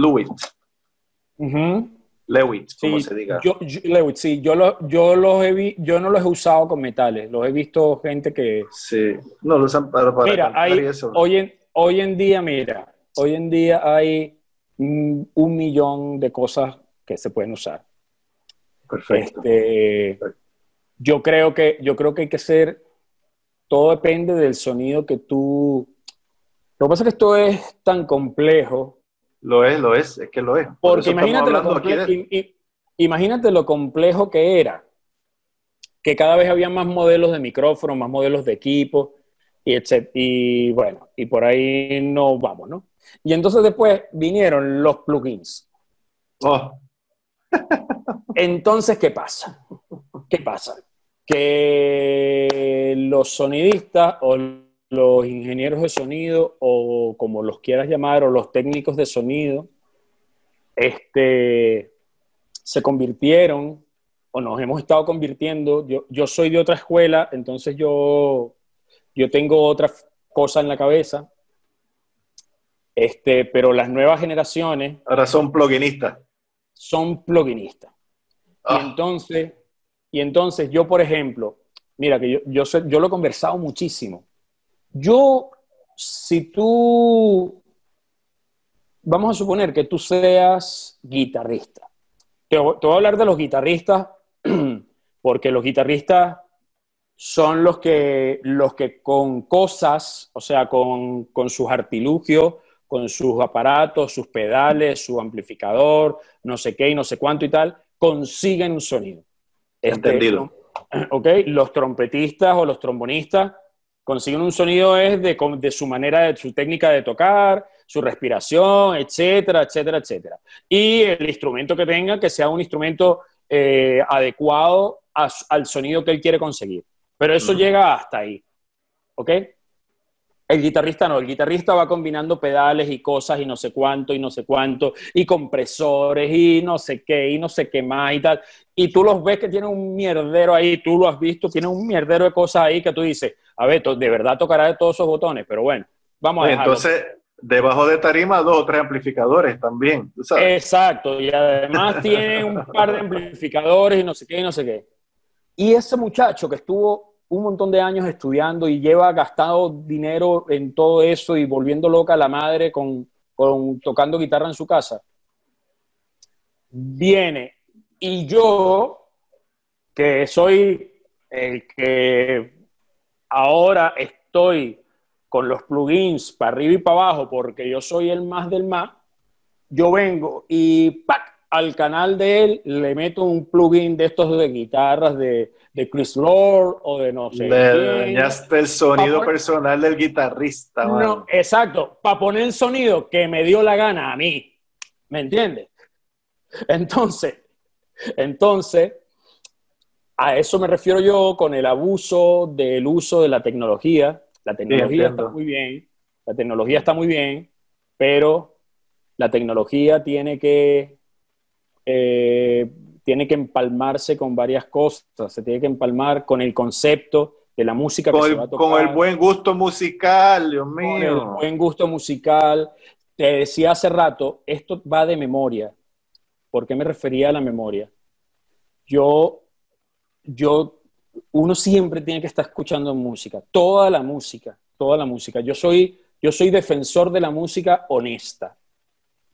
Eh, sí me refiero a la música honesta, a la música que, no se está haciendo porque, porque, porque, bueno, porque esto es lo que está sonando.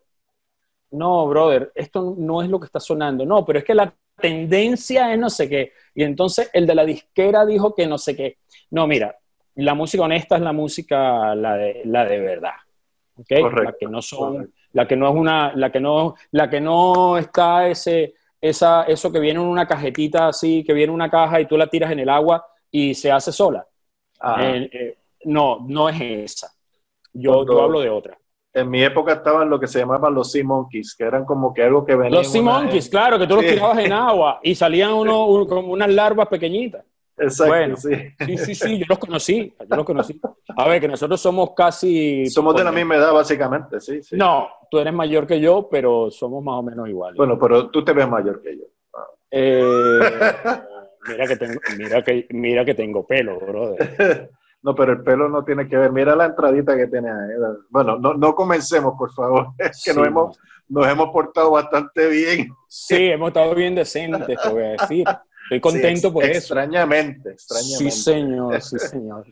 Mira, pero este, eh, ¿quieres, ¿quieres decir algo más pues, para ir terminando ya? Mira, yo creo, yo creo que, yo creo que, que también los músicos eh, tienen que tener, así como los sonidistas, tenemos que tener el concepto de lo que estamos haciendo y, y tenemos que identificar y tenemos que identificar lo que tenemos que tener memoria de lo que queremos hacer yo, yo, yo cuando estoy mezclando algo, yo pienso en mi memoria cómo suenan cosas parecidas que yo considero que son que suenan bien.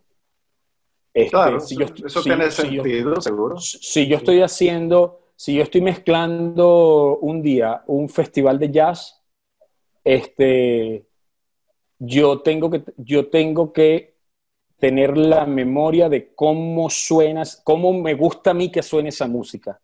Yo no puedo tener un bombo, yo no puedo tener el bombo de Metallica eh, y estoy haciendo un festival de jazz. Porque, o el bajo de la Fania. O, el bajo de la Fania. ¿Me entiendes? Entonces, yo tengo que primero, yo tengo que primero respetar el sonido del músico. Si el sonido del músico, si tu trompeta es un poco opaca, vamos a, vamos a hablar, o es un poco, o suena un poco brillante, este, yo tengo que, si a mí me parece que eso está pasando, yo tengo que acercarme a escucharla natural. para ver, que, para ver si es tu trompeta la que está sonando así. ¿Me entiendes? Sí. Este, yo no sé si tú me has visto a mí a veces dando vueltas, caminando y escuchándolo tocando al lado y no sé cuánto. Escuchando, sí, sí. Es, es, porque yo necesito tener eso en la memoria. Yo necesito tener tu sonido en mi memoria. Y cuando yo voy afuera, digo, coño, pero aquí esto me está sonando, la trompeta me suena muy delgadita, me suena muy pequeñita, algo está pasando. ¿Sabes? Puede algo ser, puede ser. No, o, o, ese día es el, el día malo mío, o sea. Bueno, también, pero, pero cuando yo, pero si yo no tengo memoria de cómo debería sonar esa trompeta, yo no, yo no puedo ser capaz de identificar que hay un problema o, ah, que, okay. o que tengo que algo que cambiar. Pero yo tengo que respetar el sonido, porque si más de una vez eh, me parece que la trompeta suena brillante, es porque tu instrumento es así, pues bueno, porque, porque, porque es así, punto. O porque no le estoy poniendo el micrófono adecuado, a tu, a tu instrumento. Este, mm, entonces, es, así como eso lo hago, y recomiendo que lo hagan siempre los sonidistas, que tengan, que primero que escuchen mucha música, de todo tipo de música, ¿ok? Que detallen la música, que no la oigan, que la escuchen uh -huh. con atención, detallado. Escuchen escuchen el conjunto, eh, escuchen con atención los instrumentos, depende de la, de la, de, del estilo que están escuchando. Este, eso lo tienen que hacer los músicos también. Yo he, escuchado, yo he escuchado bandas con metales, por ejemplo, que yo digo, oye, estos están tocando un big band coño, pero este tipo está, es que este tipo toca en una orquesta de salsa, sí. Bueno, es que está tocando como si estuviera tocando salsa. Y no está haciendo las intenciones que las tienes que hacer, no, lo, no, no está matizando como tiene que matizar. Es que, es que se lo digo, mira, se lo digo normalmente a los directores musicales, les digo, mira, los matices son musicales, los matices no son técnicos. Yo no puedo estar en la consola subiendo y bajando todo el tiempo. No, es que ese no es tu trabajo. Ok, entonces yo debería, una vez, una vez que la cosa está ya sonando mezclada, yo debería quedarme casi que mirando el show, uh -huh. así, tocando detallitos, Sí, que Mira, mundo... que, ah, bueno, en esta parte hay, hay, un, hay un efecto que me gusta aquí, en este tema le cambio el efecto para acá, en este tema sé este, que ellos aprietan un poquito, entonces... Sí, en este otro qué, tema la, la, trompeta es muy importante. Sí, claro, claro, el trompetista no, siempre es el que no te tiene olvide. que dar una, una, propina. No se te olvide No, eso. es que, mira, después de años tú le tienes que cobrar propina a los músicos. El que te ah. invita a comer, ese es el que suena bien esa noche. Sí. Se acabó. Se acabó así. así bife de chorizo para Rafa todo el no, tiempo. No, bueno, imagínate tu bife de chorizo para Rafa vegetariano. Este, bueno, la verdad alguna... es que tú, eres, que tú, eres, vegetariano hace unos años. Nadie es perfecto, está bien. No bueno, pero hace, hace, hace, algunos años sí me hubiera comido mi bife, sí me lo comí, el bife chorizo. Hace, es que ya tengo años siendo vegetariano el músico tiene que saber este, que depende de lo que esté tocando, cómo to eh, bueno, eh, también que los egos son muy complicados. Tú, cuando un músico, yo, yo de repente me acerco a ti y te digo, coño Luis, eh, esto que estás haciendo que es como un, como un fluer que no, que no, acércate un poco más al micro porque se me pierde. Entonces tú pensabas que más bien te tenías que alejar para dar el efecto de, de, la campana ancha y tal, pero bueno, pero a mí técnicamente eso no me está funcionando. Entonces te lo tengo que a decir. Pero hay músicos que no aceptan que les digan nada. Wow. Sabes, que tú le dices y entonces el tipo dice, bueno, pero este carajo es músico, que me va a venir a decir cómo tocar la, la cosa. Eso está muy mal. Pero es que la, la realidad del asunto, sí, está muy mal, porque la realidad del asunto es que eh, eh, somos todos parte de un equipo, ¿sabes? Y tú no, estás, tú no estás viniendo a decirme, mira, la trompeta te está sonando mierda, no, tú me estás diciendo, mira, te me estás perdiendo en esta cosa, necesito claro. de tu parte para que me ayude. Cómo yo... O lo contrario, o lo contrario, te, te, puedo decir, mira, escucha, en esta parte te tienes que alejar un pelo del micro. Este, eh, o lo que sea. Eh, pero, pero, es que eso, eso, oye, es que eso es un arte, ¿sabes? Y eso, y eso no, no mucha gente, ni músicos ni cantantes, los cantantes sobre todo, yo no, yo no sé si tú te has fijado, cantantes que cantan mucho, como por ejemplo Luis Miguel. Que aleja. y cantantes que no cantan mucho, como otros que no voy a decir su nombre para que no se vaya a herir susceptibilidades. Pero mira, el, mira el manejo del micrófono. Muy mira el manejo del micrófono. Dan notas graves, se acercan el micro, cuando van a dar notas altas se lo alejan, no sé cuánto. Eso es Inclusive, un arte, juegan con esto y con esto, ¿sabes? Sí, señor. Así, todo es.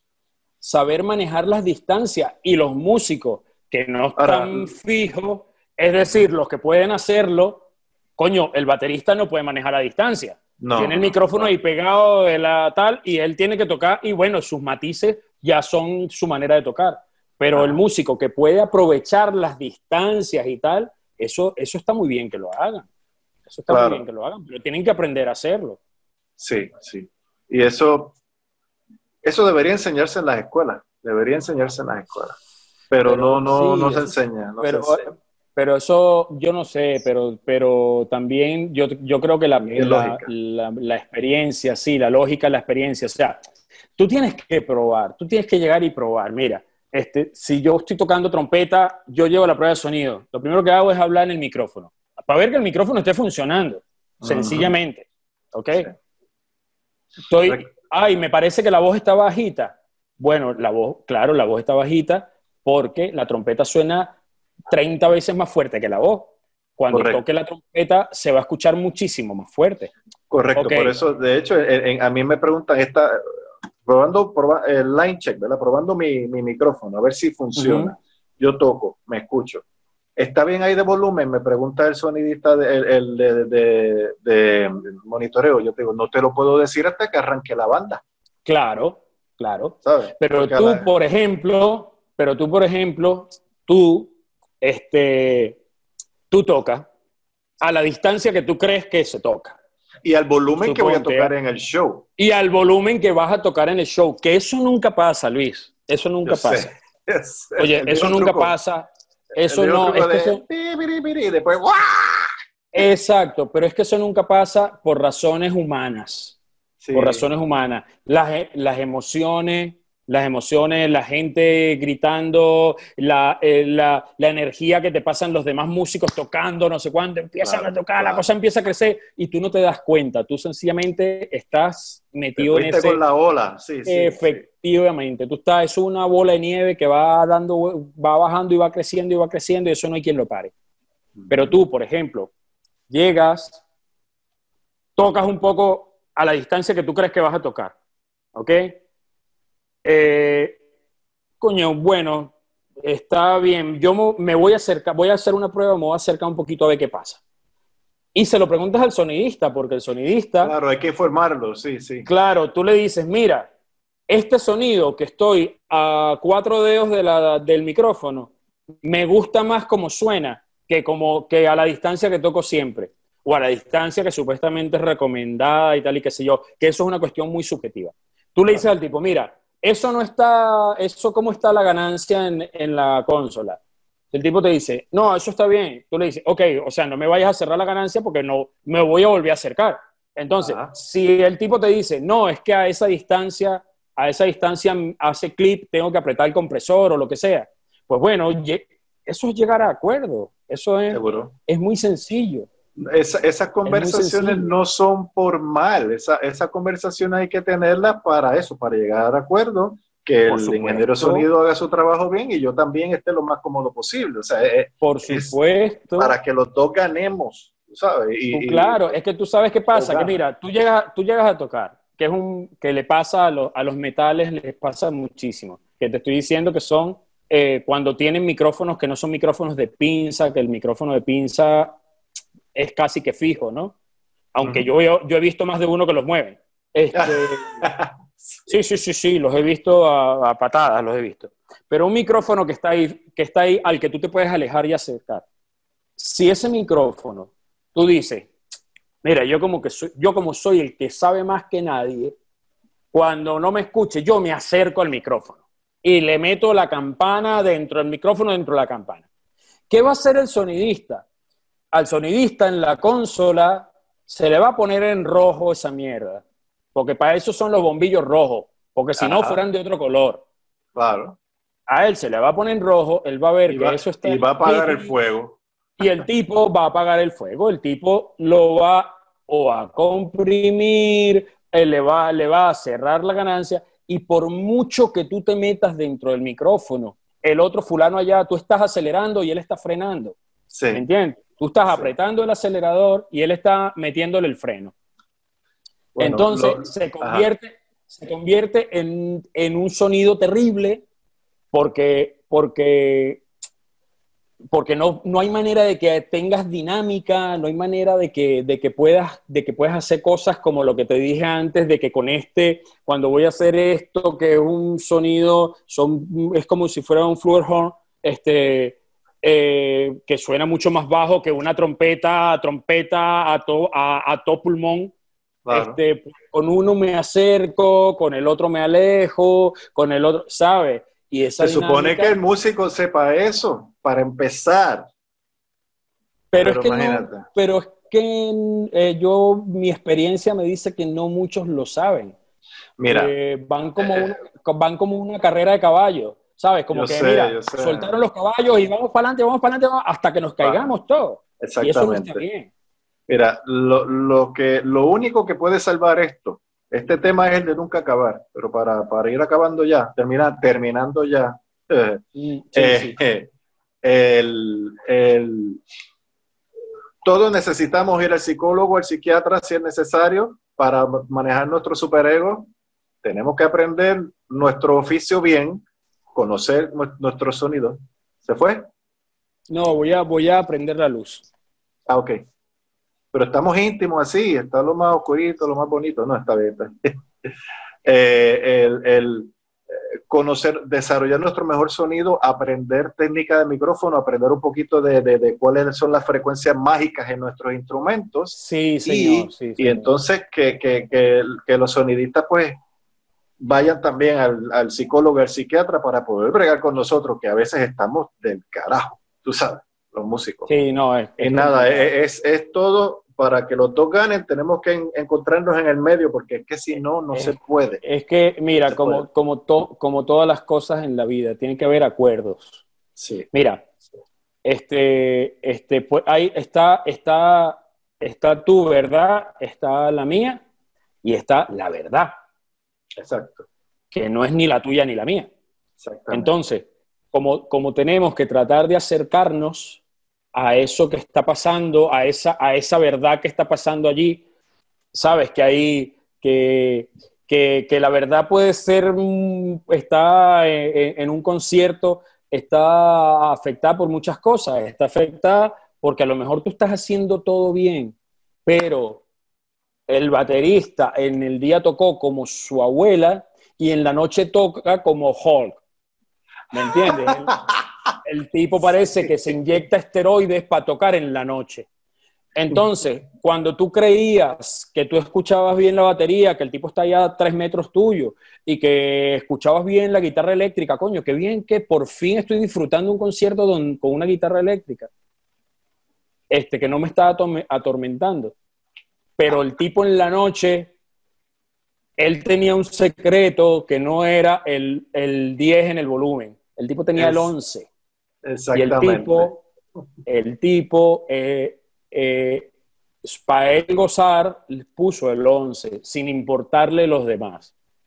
Y tú no tienes 11, porque tú estás, tú estás tocando, tú estás, tú, tú estás tocando más musicalmente que a punta de volumen. Tú, tú no puedes hacer una competencia de volumen, porque tu instrumento es un instrumento que no tiene un, un, un botoncito para subir el volumen.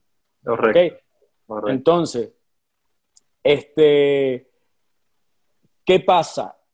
Que si no hay un acuerdo entre todos, entre todos, inclusive entre los músicos, el escenario es muy importante que se respeten unos músicos a otros. Sí, sí, sí. Este, eh, ¿Por qué? Porque, porque si no se respetan unos a otros, mm, no va a haber, no va a haber una amalgama, no, nunca, nunca, las bandas, las bandas que se, que, que se respetan y cada quien sabe qué es lo que tiene que hacer con respecto a, la presencia o los matices, las bandas que están bien dirigidas, eh, no les pasa esas cosas.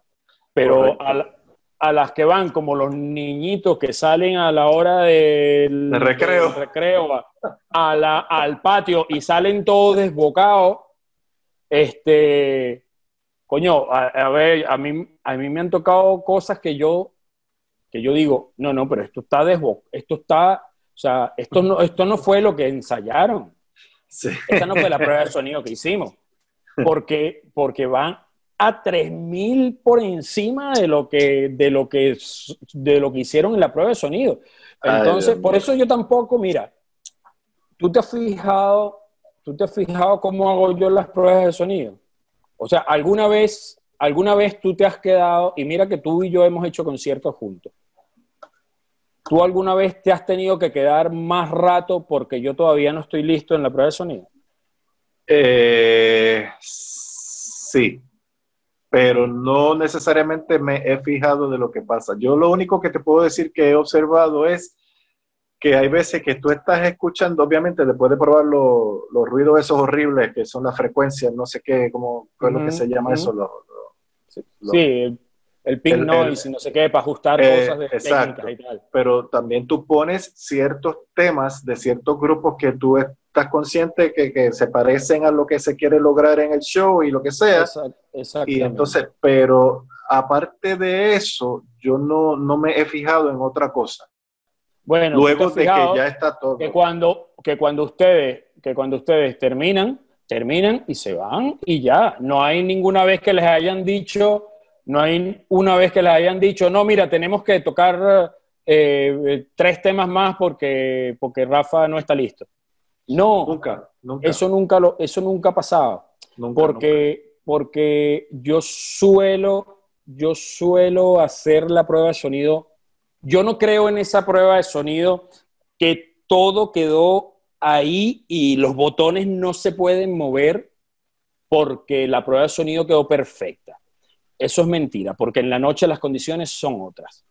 yo, hago una, yo hago una prueba de sonido promedio este, que, que después de hacer, haber hecho miles de shows en mi vida, sé lo que, cómo me va a responder ese equipo, conozco los equipos, el equipo cómo suena, sé hasta dónde me va a dar, no le voy a pedir más de lo que da. Claro. Y hago una prueba de sonido promedio. Bueno, y también hay, otro factor, vas a tener 20 mil cuerpos ahí eh, de público. Efectivamente, no, tengo, tengo, tengo todo diferente, tengo gente gritando, tengo, tengo, encendieron los, aparatos de aire acondicionado que suenan un montón, no sé, o sea, es que son mil factores. Este, y entonces, pero mi prueba de sonido es, mi prueba de sonido es promedio. Es decir, yo una vez que vuelvan a empezar a tocar, además de todos esos factores externos, están los factores musicales, que los músicos nunca tocan igual la prueba de sonido, ni los más profesionales. No, yo sé, yo sé. Los más profesionales, eso, esto de profesional es un término también delicado. No te vayas por ahí, por favor. Sí, no, no, no, me quiero ir por los caminos verdes porque no. Pero ni, ni, ni los más experimentados. Vamos a, vamos a, o, los que supuestamente son de grandes ligas contra los que no son, contra los que son triple A. Ah, exacto. Este, yo, ninguno toca igual en la noche, aunque me lo jure por su madre. No toca igual en la noche. No, es cierto, es cierto. porque son, porque son sensaciones humanas. Eso es, otra energía, otras cosas es, es, otro, es otro rollo, es otro rollo. Y a lo mejor no es culpa suya nada más es culpa del guitarrista que puso en 11 en lugar de 10. Todo es culpa del guitarrista, siempre. No, se te olvide eso. Sí, sí, sí, sí. Sí, eso yo lo tengo claro. Yo tengo amigos guitarristas. El otro día uno, uno que conocemos puso, puso una historia de esta en el Instagram diciendo, bueno, yo no sé, yo tengo tantos años tocando guitarra, si, si total, todo el mundo baja la guitarra. o sea, él dice que todos los, todos los sonidistas bajan la guitarra en la mezcla. Este, bueno, no es verdad, pero hay veces que sí, hay que, tienen, hay veces que el sonido que escogieron no es el adecuado por, el, por la sala, porque, porque, bueno, porque es un color que no, que no pega con eso y, y, lamentablemente eh, te, te, perfora el cerebro y lo tienes que tener un poquito más abajo. Mira, Rafa, para, te, agradezco todo este rato y toda esta sabiduría este, que has puesto aquí. Espero que las personas que escuchen esto de estén todos en la, en la hayan estado todas las personas en, en la onda de aprender, de entender, de profundizar y, de, de, de, ver las cosas más allá. Porque si no, esto va a seguir como siempre ha seguido y, y, bueno, pero quiero, quiero de verdad darte muchas, mucho, mucho, muchas gracias. No, hombre. espero, espero vernos, espero vernos en persona pronto, sea con quien sea, o si no sea que yo voy un doy un viaje allá donde estás tú viviendo a Oye, yo, ver que allí casi no se come bien. Sí, se come muy bien, es verdad. Mira, pero yo voy a comer carne, que conste. Yo tenía, yo tenía que ir a Puerto Rico este año. Este, cosas de la, del destino. Yo, yo represento a una marca española de, de equipo de sonido, este, que se llama Tecnare Sound Systems. Y, y, tengo un distribuidor que desde el año pasado, que, es la parte sur de Florida y Puerto Rico. Eh, y en un hotel que estaban construyendo en Ponce, eh, vendí un equipo, un hotel que iba a llevar un Hard Rock Café y tal.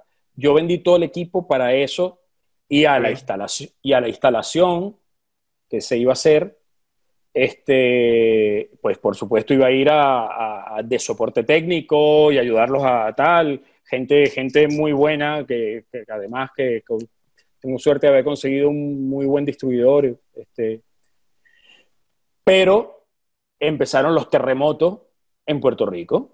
Sí. Entonces la construcción se paró, no sé cuánto, no sé qué, ¿sabes? O sea, ha sido un desmadre. Luego de eso, luego de eso, que, ya se, que ya se suponía que, bueno, ya, está, ya la Tierra dejó de moverse un rato. Coño, viene el puto virus. Este, pero yo tendría que Entonces ahora, ahora en finales de mayo empieza la, época de huracanes, así que despídete hasta el año que viene.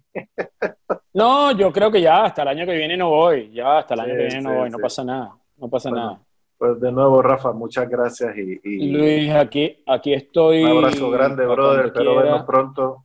Cuídate de la familia y lo, lo ¿cuántos, perros tienes ya? ¿Cuántos ocho tengo, ocho. Ocho. Ocho. Ay, diez años. Sí, el año, el, año, el año pasado murió, murió, murió el... El patriarca. bueno, era uno de los más... El patriarca, sí, el papá de la, de la familia, sí. Él era, bueno, imagínate tú, uno de cada 500 perros es diabético y él le dio diabetes. diabetes, se me quedó, aunque lo cuidamos, sabes, como lo somos nosotros, pero bueno, a, los 12 años, cumplió 12 años y a los dos días se murió. Pero bueno, no pasa nada, estamos... Me quedan ocho por cuidar. Sigue, sigue, claro, sigue cuidándote, cuidando a tu familia, los perritos que son familia también, porque lo sabemos. yo soy, yo soy de perro, los gatos a mí no me, no los entiendo, los gatos, no los entiendo. Yo también. pero nada. No, los gatos son, un poco raros, son un poco raros, pero, pero yo soy de perros también. Sí. Bueno, cuídate mucho y gracias, de verdad, gracias, gracias. gracias. Gracias a ti por querer escuchar. Este, espero que algo de lo que hemos dicho aquí, mm, este, la gente no, a ver, no tiene que estar de acuerdo o no, lo que tiene es que, como todo lo que uno dice, yo de lo que dicen los demás, yo puedo estar de acuerdo o no, solo que trato de coger las cosas este, como, en la política. La política eh, está, pues, bueno, la izquierda y la derecha, que son como las dos tendencias principales. Eh, yo, para mí no es uno bueno y uno malo de lo que dicen. Yo sencillamente trato de, coger las bondades de uno y las bondades del otro. Claro, porque, claro. Porque, porque de ambos lados hay cosas que son lógicas y, y, y, uno lo que tiene es que tener un poquito de mente abierta para, para coger esa información.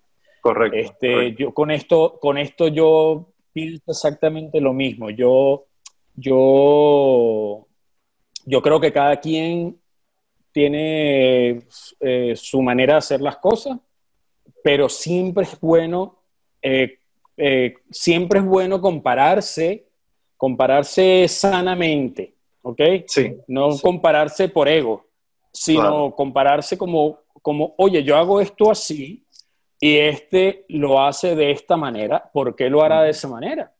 De, yo voy a probar cómo lo hace él a ver si me funciona.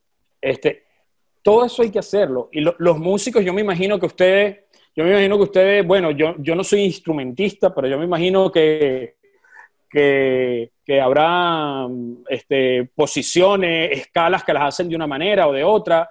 Este, depende del tono que estén tocando, lo que sea. Bueno, coño, de repente ves una cosa que te puede parecer un poquito absurda porque tú toda la vida o el libro dice que se hace de esa manera, pero hay una persona que lo hace de otra manera y el resultado le funciona. Sí, en música, eh, en, música, el músico que está pendiente y que le importa y quiere seguir, pues, pues está con esa actitud que acabo de mencionar. Así que, pues. Yo creo que todos tenemos que estar con esa actitud. Yo creo que todos, todos lo tenemos que hacer porque siempre, hay, siempre hay algo que aprender, siempre, siempre. Sí. Y que así sea, que sigamos aprendiendo y siguiendo, siguiendo echando hacia adelante y, mejorando todo esto lo que se pueda mejorar. Muchas gracias, Rafa. La, única salvación es esa, aprender más y vencer el ego. Sí, ah, exactamente. Ya, con eso mandamos. Nuestra lucha, nuestra lucha diaria. Sí, brother. Yo te voy a decir un, un pensamiento de un sabio llamado Summer Smith, que tú que, decía, él decía, él me dice a mí costilla, em, es mi, nickname que, bueno, que me lo dice bastante gente. Él dice, Costilla solamente se equivocó el día que pensó que estaba equivocado. qué bien, qué bien. Y con eso lo dejamos. Rafa Segura, con eso lo único. Un abrazo, bro. un abrazo. Cuídate mucho. Gracias. Saludos.